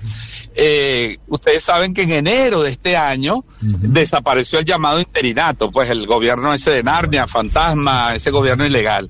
Entonces el juez, eh, o la jueza, mejor dicho, que lleva la causa del oro, se dirigió al gobierno de Inglaterra y a preguntarle que había tenido información de que ya no existía el gobierno que ellos decían que existía.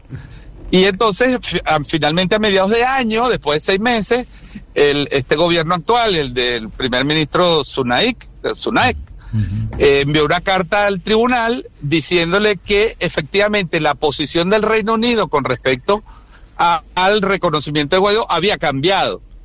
Pero no le dijo en qué había cambiado. o sea, fíjate cómo se sigue manejando esto políticamente.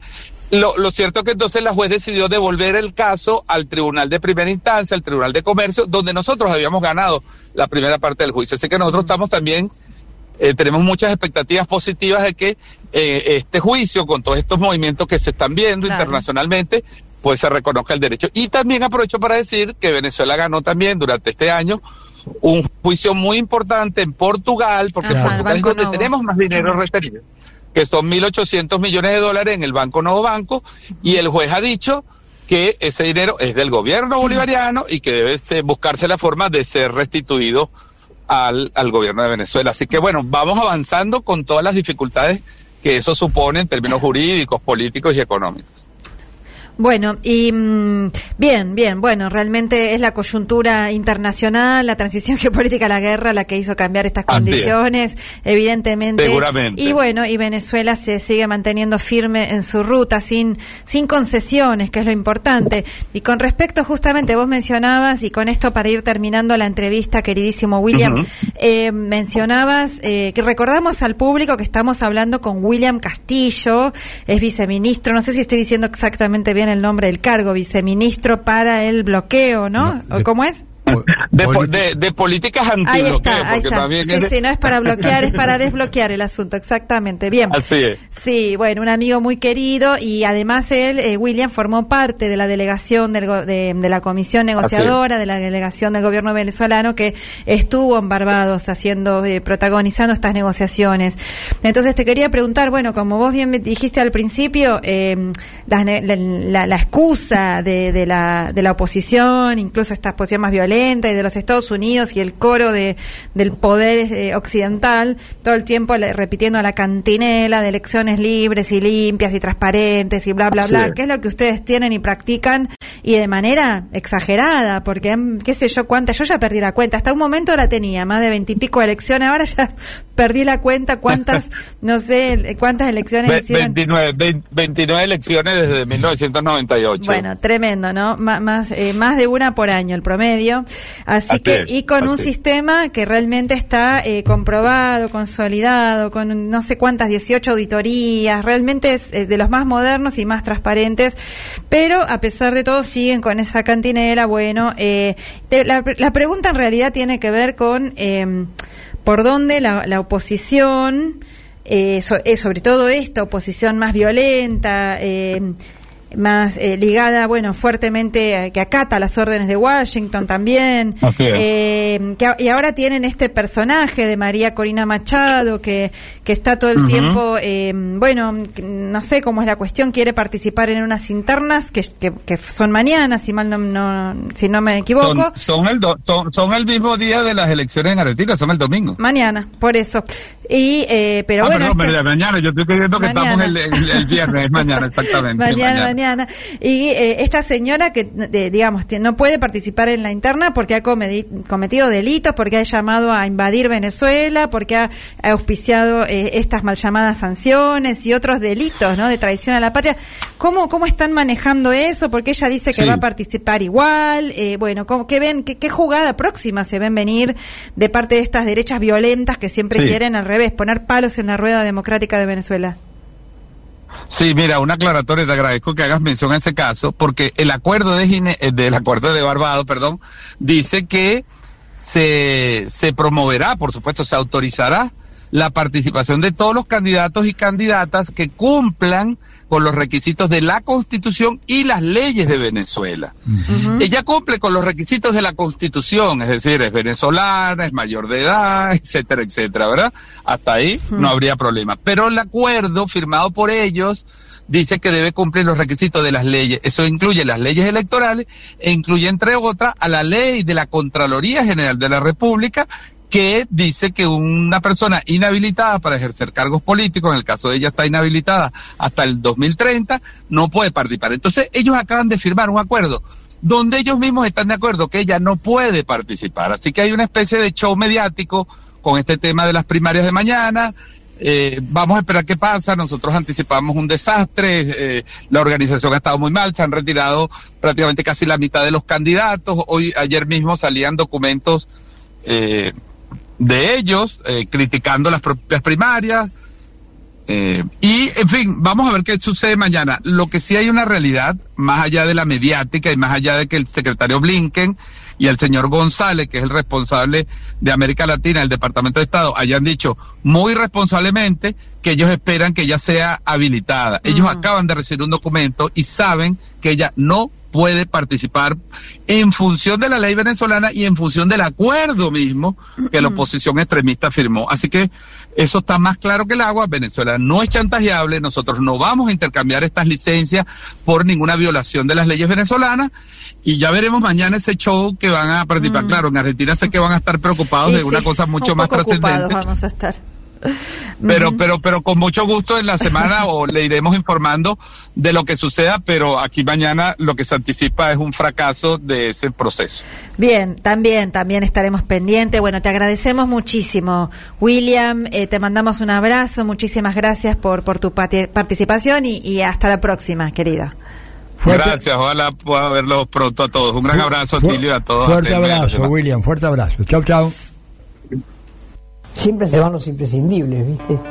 Pero quedan los discursos. Si vos querés y los escuchás, son libros, libros de política. Esto ya no le pertenece solo a los compañeros de Sanón. Esta lucha de aquí, de este lugar, nos pertenece a todos. Y permítanme que además de ser piquetera, sea también parte de la fábrica Sanón. Sea parte pequeñita de una máquina que se mueve, de una cerámica que sale. Basta de abrir merenderos y comedores. Abramos fábricas, abramos lugares de trabajo, cooperativas. No pidamos tanta plata para regalar comida donde los niños no saben de dónde vienen y todavía tienen que agradecerle al puntero político que se las trae. El país está prendido fuego, pero esto es el fuego más grande que podemos prender. EBD Bonafini. AM 530. Somos radio. Somos sede.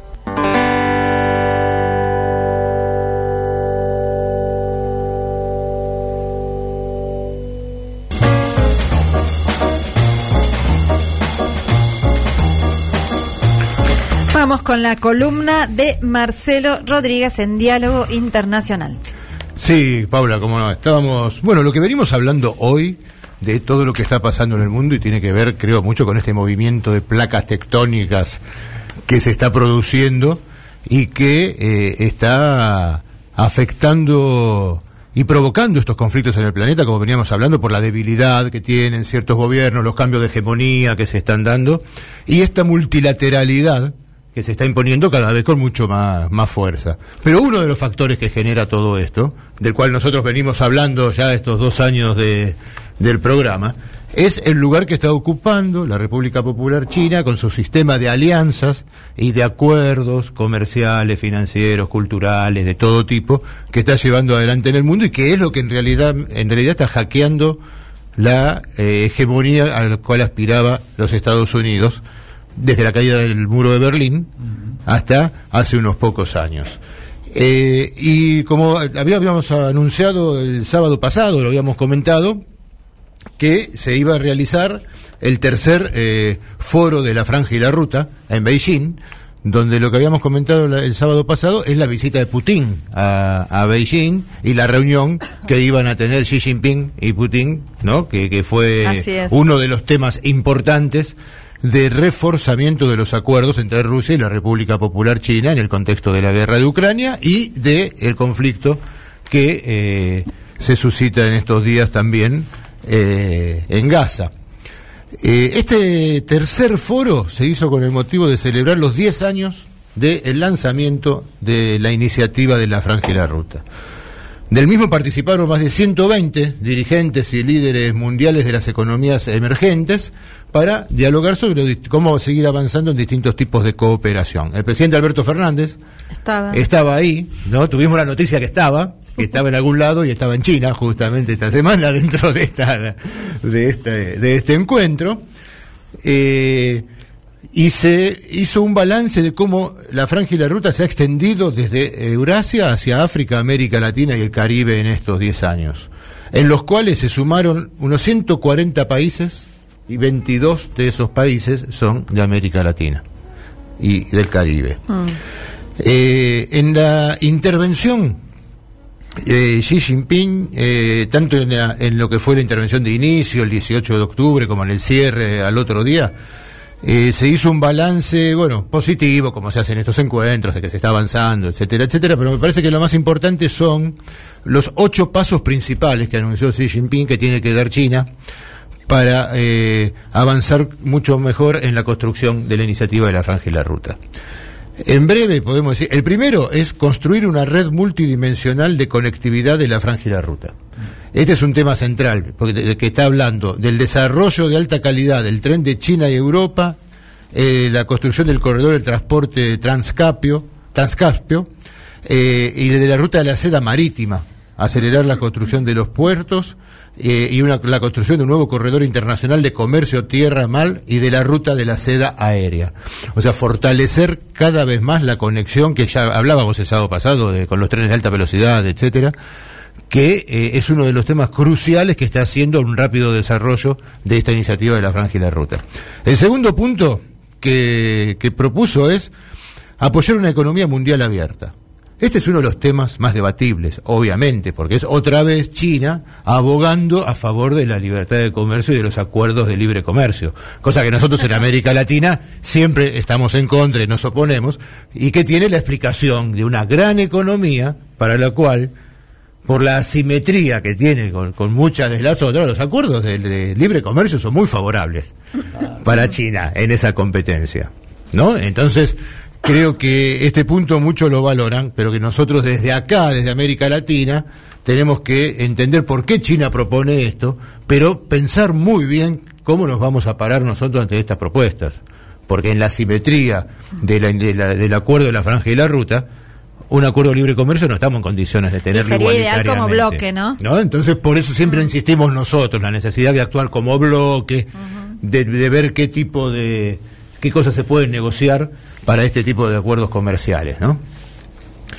Después habló en tercer punto de llevar a cabo la cooperación práctica entre los países que, la integran para promover eh, obras que de bienestar pequeños pero ágiles, lo llamaron, ¿no? De obras de infraestructura, no mega obras, pero muchas obras de infraestructura, para lo cual el Banco de Desarrollo de China y el Banco de Exportación e Importación de China han establecido una línea de crédito de 350 mil millones de yuanes, que son unos 80, con más unos 80 mil eh, millones de yuanes adicionales. Esto sería más o menos 100 mil millones de dólares, una cosa así, para estos tipos de acuerdos de, de emprendimientos dentro de, de lo de la franja y la ruta.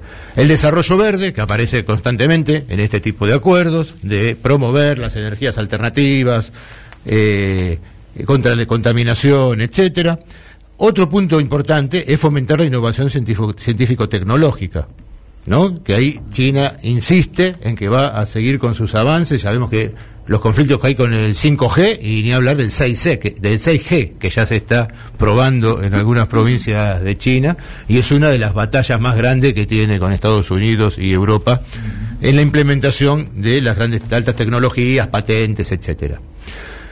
Sigue con un sexto punto de apoyar los intercambios entre pueblo y pueblo, bueno, que son unas manifestaciones de acuerdos culturales sobre todo, para tener un diálogo mucho más fluido. La cooperación basada en la integridad, ¿no? Como darle un marco de eh, que estos acuerdos eh, se cumplan y tengan un contralor de que se puedan llevar adelante. Que esto me parece que es uno de los pasos más importantes que están dando, como con el último de todo, que es la construcción institucional para la cooperación internacional de la franja y la ruta. O sea, jun- junto con esto que se llaman integridad, que es garantizar las, las formas, las normas de los acuerdos, darle una institucionalidad a este espacio de, de la cooperación, ¿no? Eh, creo que es una de las veces que más aparece con claridad el objetivo que se tiene de que esta iniciativa, los BRICS y todo vayan tomando un cuerpo que a largo plazo uno no sabe si no están llamados a reemplazar a muchos de los organismos internacionales que eh, hemos heredado, heredado de eh, la post Segunda Guerra Mundial.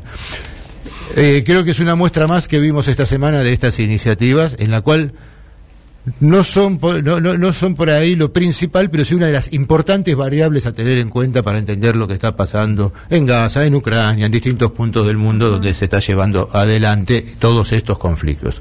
Y un datito para terminar con estos temas es en este viaje de Alberto Fernández a China con motivo de este foro se confirmó la ampliación del uso de swap de monedas de hasta 6.500 millones de dólares que tiene disponible ahora Argentina.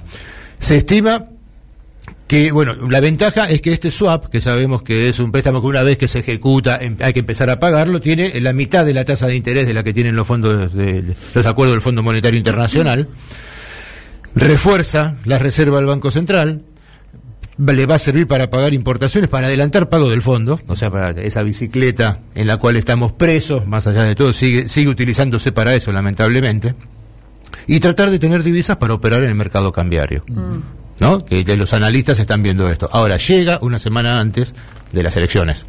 También, entonces mucho del uso que se puede hacer de, de este swap va a tener que ver si hay balotage, si no hay balotage, si es una herramienta más de, la- de- desde mañana hasta el balotage para tratar de intervenir en los mercados, o qué va a pasar con esto que se liberan 6.500 millones de dólares más de estos acuerdos de swap que Argentina tenía con China.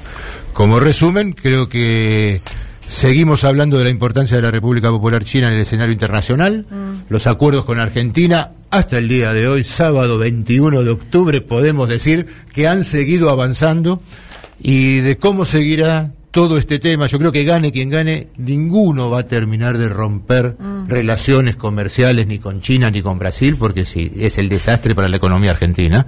Hay que acordar que Bolsonaro habló mucho contra China en Brasil, pero los negocios privados se siguieron haciendo absolutamente, y acá algo de eso también se estuvo diciendo, pero es indudable que lo que pase mañana va a determinar también el papel que va a jugar Argentina en, nuestro, en este nuevo orden internacional y cómo esta relación va a seguir adelante. Ajá, así es. Muchas gracias, Marce, por tu análisis. Enseguida volvemos con Diálogo Internacional.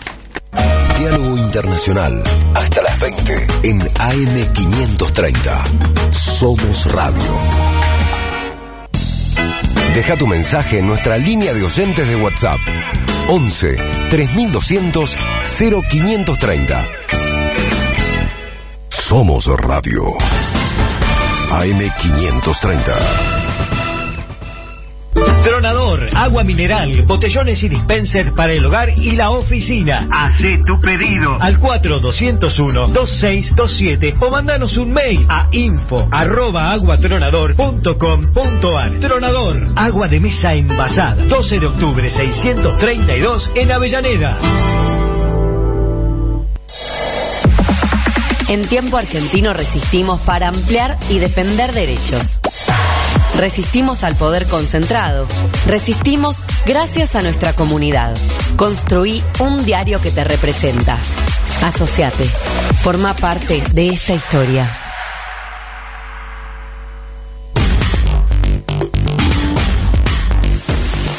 www.elcactus.com.ar Toda la información de la provincia de Buenos Aires con foco en el oeste. Actualidad, entrevistas, informes especiales y las noticias desde cada barrio. www.elcactus.com.ar Periodismo regional y autogestivo. Visita, compartí, sumate. Eve de Bonafini, ejemplo de lucha, siempre acá, dándole calor al corazón. Costó mucho mantener la radio, muchísimo, ¿no? Hubo mucho tiempo de, de mala onda, de pandemia, de que me la querían quitar, de que, de todo, bueno, pero a capa y espada la defendimos y mira, ahora está ocupando un lugar importante porque ha mejorado muchísimo la radio. AM530. Somos radio. Somos EVE. Siempre se van los imprescindibles, ¿viste?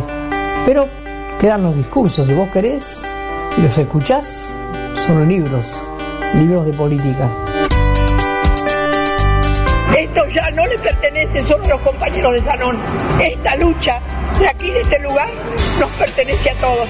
Y permítanme que además de ser piquetera, sea también parte de la fábrica Sanón, parte pequeñita de una máquina que se mueve, de una cerámica que sale. ¡Basta! de abrir merenderos y comedores, abramos fábricas, abramos lugares de trabajo, cooperativas, no pidamos tanta plata para regalar comida donde los niños no saben de dónde vienen y todavía tienen que agradecerle al puntero político que se las trae. El país está prendido fuego, pero esto es el fuego más grande que podemos prender. Eve de Bonafini. AM530. Somos radio. Somos EVE.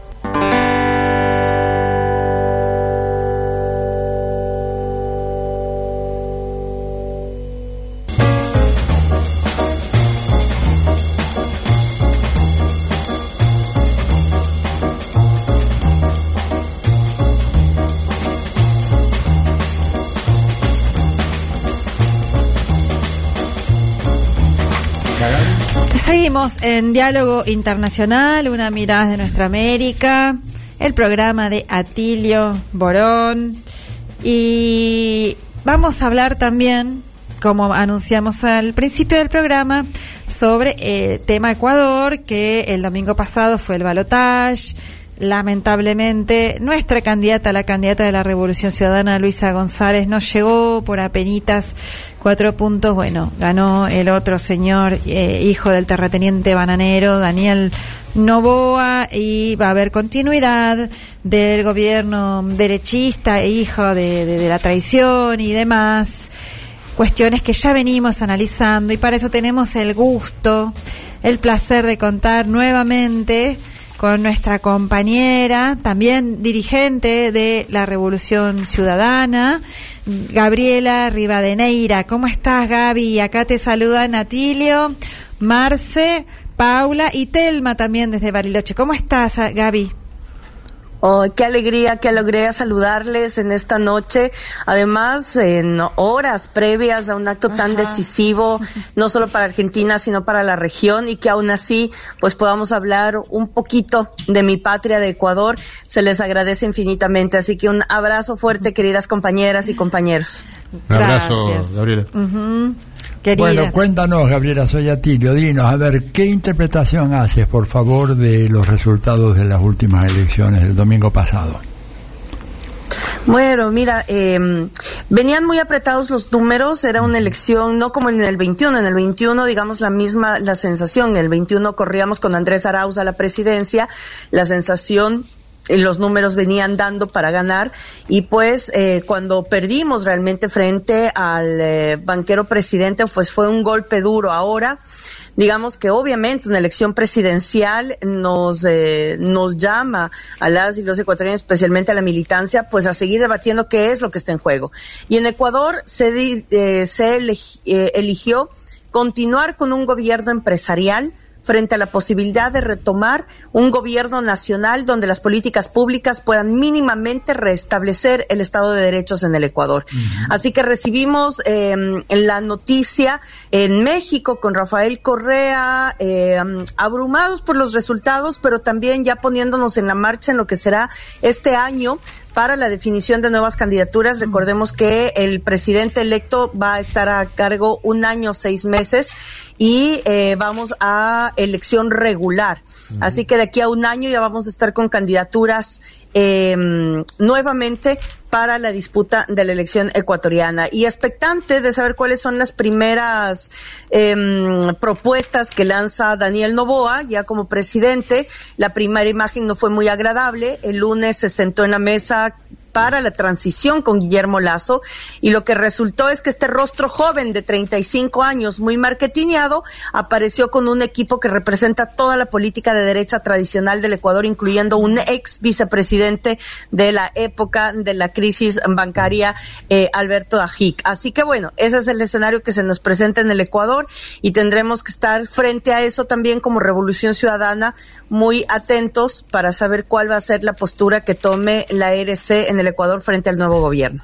Ahora, ¿sabes? Eh, algo que nos sorprendió a nosotros acá en la Argentina fue ver el que en la sierra a la Revolución Ciudadana no le fue muy bien y sobre todo no nos fue muy bien en Pichincha y en la ciudad de Quito, en donde se había ganado ampliamente eh, en, En las febrero. elecciones en febrero. Mm. Eh, ¿Cómo se explica? ¿Qué fue lo que pasó ahí? Mira, pues son elecciones diferentes, lo sabemos bien. Las territoriales, digamos, las locales, están más apegadas a los rostros más conocidos, más visibles. Sin duda, ah, febrero de este año para la RC fue una remontada en la política nacional. Ganamos Claro. 70% del territorio ecuatoriano. Hoy es gobernado por gobiernos locales de la Revolución Ciudadana, incluyendo, bueno, principalmente en la costa e incluyendo también algunas ciudades y provincias de la sierra. Ahora, el mapa es exactamente igual. Si tú miras cómo quedó el mapa electoral en el Ecuador, es un espejo lo que pasó en el 21 con lo que pasó ahora. Es decir, se nota una costeñización más fuerte de la Revolución Ciudadana. Eh, en la sierra y especialmente Sierra Centro, ya terminamos los últimos años del gobierno de Rafael Correa con un poco de debilidad. Ahí cuenta mucho un tema de falta de operación con las organizaciones sociales que en ese sector son muy fuertes. Si bien es cierto, las comunidades de mayor incidencia, de mayor eh, identidad indígena, vuelven a votar hoy por la Revolución Ciudadana y por Luisa González. Eso estábamos analizando en algunos números que ya se permiten eh, ver el panorama electoral en el Ecuador. Hay poblaciones con altísima población indígena que votan por Luisa González, sin embargo, poblaciones pequeñas frente a la mayoría de poblaciones de la sierra que terminan votando por Daniel Novoa, pese a que el presidente de la CONAIE, Leonidas Isa, hizo un llamamiento expreso al sector indígena de no voto por Daniel Novoa por ser un gobierno neoliberal. Sin embargo, y frente a eso, pues la Sierra Centro termina dando su voto mayoritario a eh, Daniel Novoa. Así que en ese sentido, para nosotros también un sacudón en el sentido de poder eh, dar un nuevo giro también al relacionamiento de la Revolución Ciudadana con esas organizaciones sociales, con la población de la Sierra Centro, que tiene una realidad muy diferente a la de la costa. Así que sí, ahora viene todo un análisis y un trabajo más sectorizado y más territorial de la Revolución Ciudadana con miras al 2025. Ujú. Bueno, qué, qué desafíos que tienen, porque lo que se viene, ya sabemos, en este año y medio, continuidad, más, más proyectos, planes neoliberales, ajustes, digamos, lo que ofrece siempre la derecha, privatizaciones. Eh, me parece que se puede dar también un escenario de profundización de, la, de las luchas, cómo, cómo evalúan, cómo se preparan entonces en este año y medio para enfrentar esos proyectos y, bueno, también de cara a la, a la nueva elección que habrá en un año y medio. Mira, el caso eh, ahora del presidente en Ecuador, eh, Daniel Novoa, es un caso sí neoliberal, pero no de una de una derecha reaccionaria ni violenta. Es decir, sí hay una diferencia a lo que podemos estar viviendo y lo que estamos viviendo justamente en este proceso electoral argentino, por ejemplo, con una radicalización de una derecha cada vez más violenta eh, en Ecuador, pues eh, eh, Daniel Novoa termina siendo un candidato neoliberal capitalista, pero no con ese grado de violencia que estamos viendo en otros actores políticos de la región. ¿Eso qué quiere decir? Que también podría ser la posibilidad de que él convoque a una mesa de diálogo, es decir, las, la realidad y la política ecuatoriana, o más bien la realidad del país, en este, en este preciso momento es devastadora. Es decir, somos el país más inseguro del continente, tenemos de lo que va del año más de cinco mil muertes violentas, 20 atentados a políticos, ocho de ellos terminaron en asesinatos. Eh, somos el segundo país con más muertos em, en la selva del Dairén eh, por la ola migratoria. Es decir, estamos viviendo realmente una situación caótica incluso con disputa del crimen organizado del territorio ecuatoriano.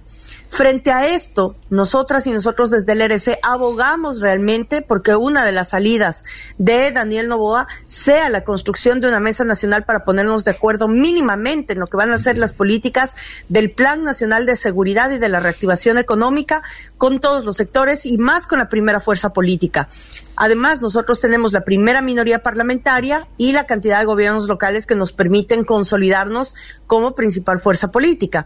Así que sería un error del presidente electo no tomar en cuenta esta fuerza política para tratar de plantear acuerdos mínimos para la salida del país en la situación tan caótica en la que nos encontramos.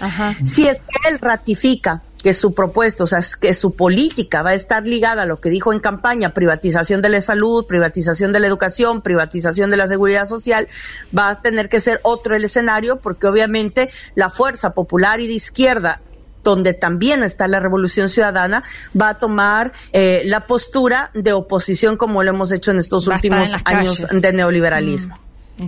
Ah, ¿Hay alguna chance de que se revise la situación legal de proscripción que está sufriendo vos y el presidente Correa y Ricardo Patiño y tantos otros en los próximos meses?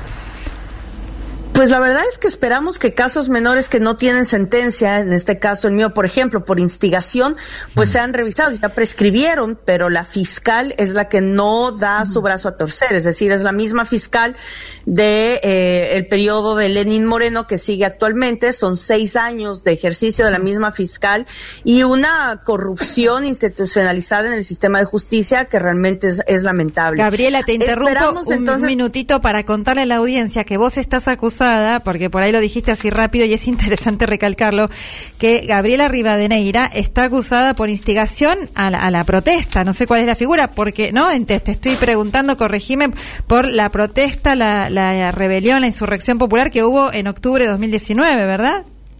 Sí, correcto, Paula. En octubre del 2019, frente a la gran protesta social que se levantó en contra de Lenín Moreno, pues fuimos acusados la primera línea del correísmo. Y ahí salieron los casos por instigación y por rebelión en otros casos, ¿no?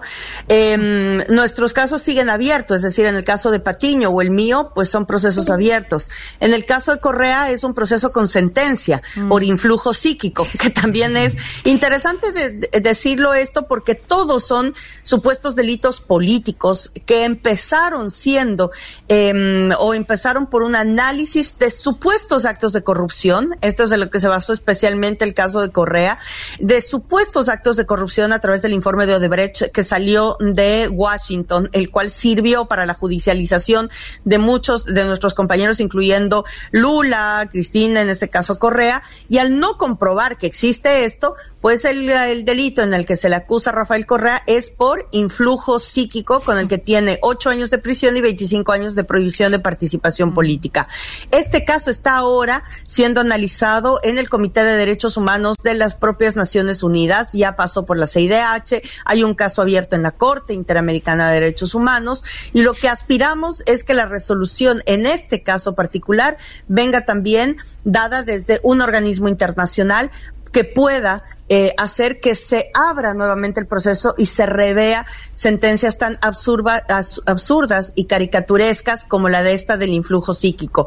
No es hablado de este tema, realmente Daniel Novoa en ese sentido no ha topado ni ha mencionado ni una mm, tregua en estos tipos de casos ni continuar con la judicialización.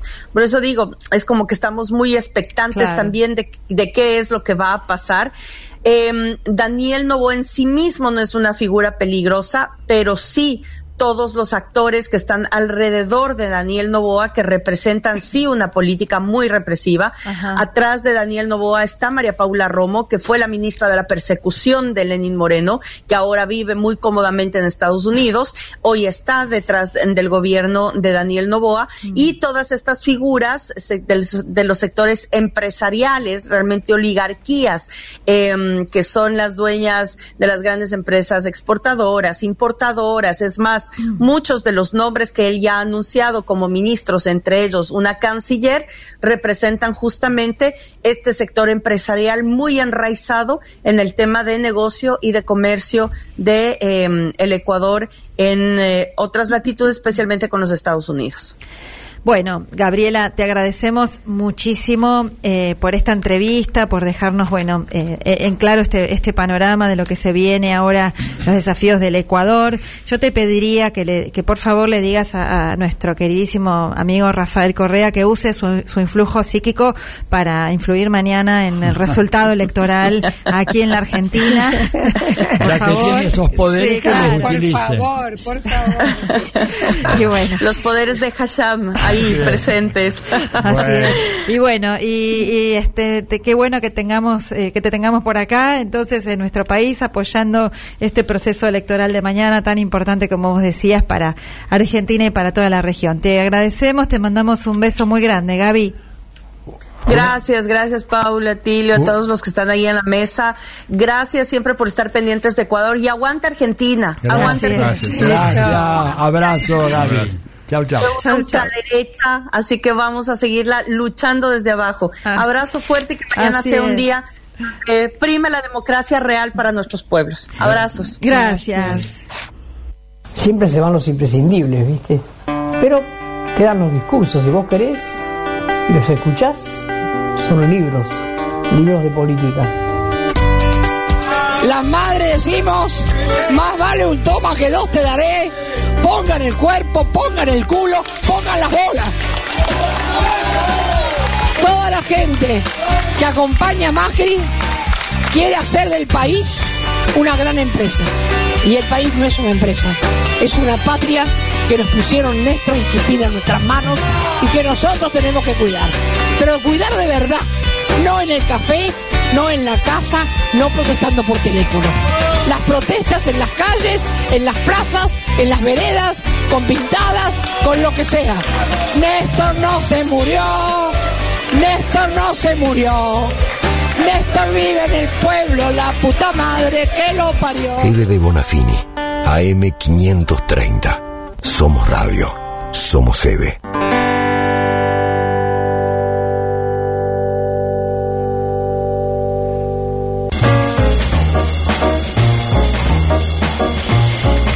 Llegando al final de Diálogo Internacional. Nos siguen escribiendo muchas y muchos oyentes. Por ejemplo, María Angélica de Villa Crespo.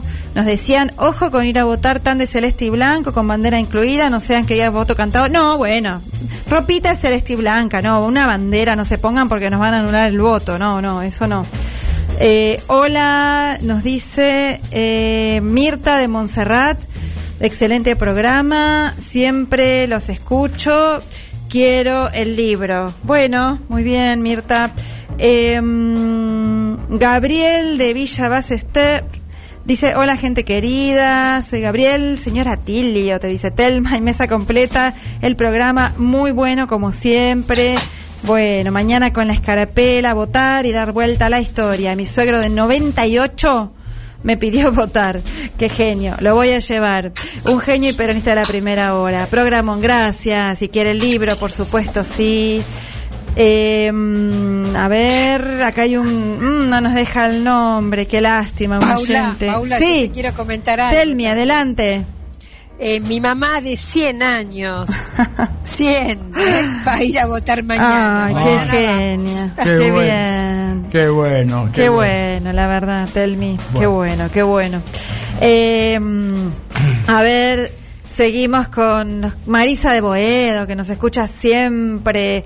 Muy bienvenidos, nos dice, como todos los sábados, lamentable situación. Coincido con Atilia, bueno, porque era del principio del programa, el mensaje, esperanza para Argentina, claro que sí.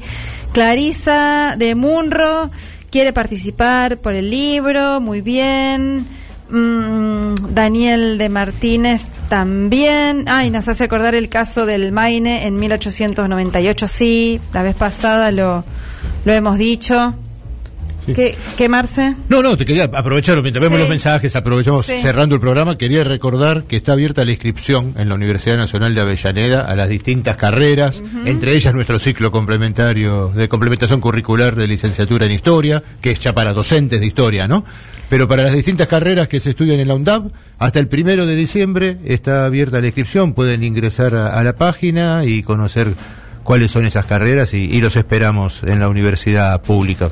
Eh, y también se puede anotar no solamente profes de historia, ¿no, Marce? De otras, eh, licenciados de otras carreras también, ¿puede Sí, ser? sí, De, de dos de ciencias políticas. Está la información en la página está, para no confundir. esa misma, exactamente, está todo en la página. Ana Casiamani también nos manda eh, un mensaje bastante largo, bueno, muchas gracias.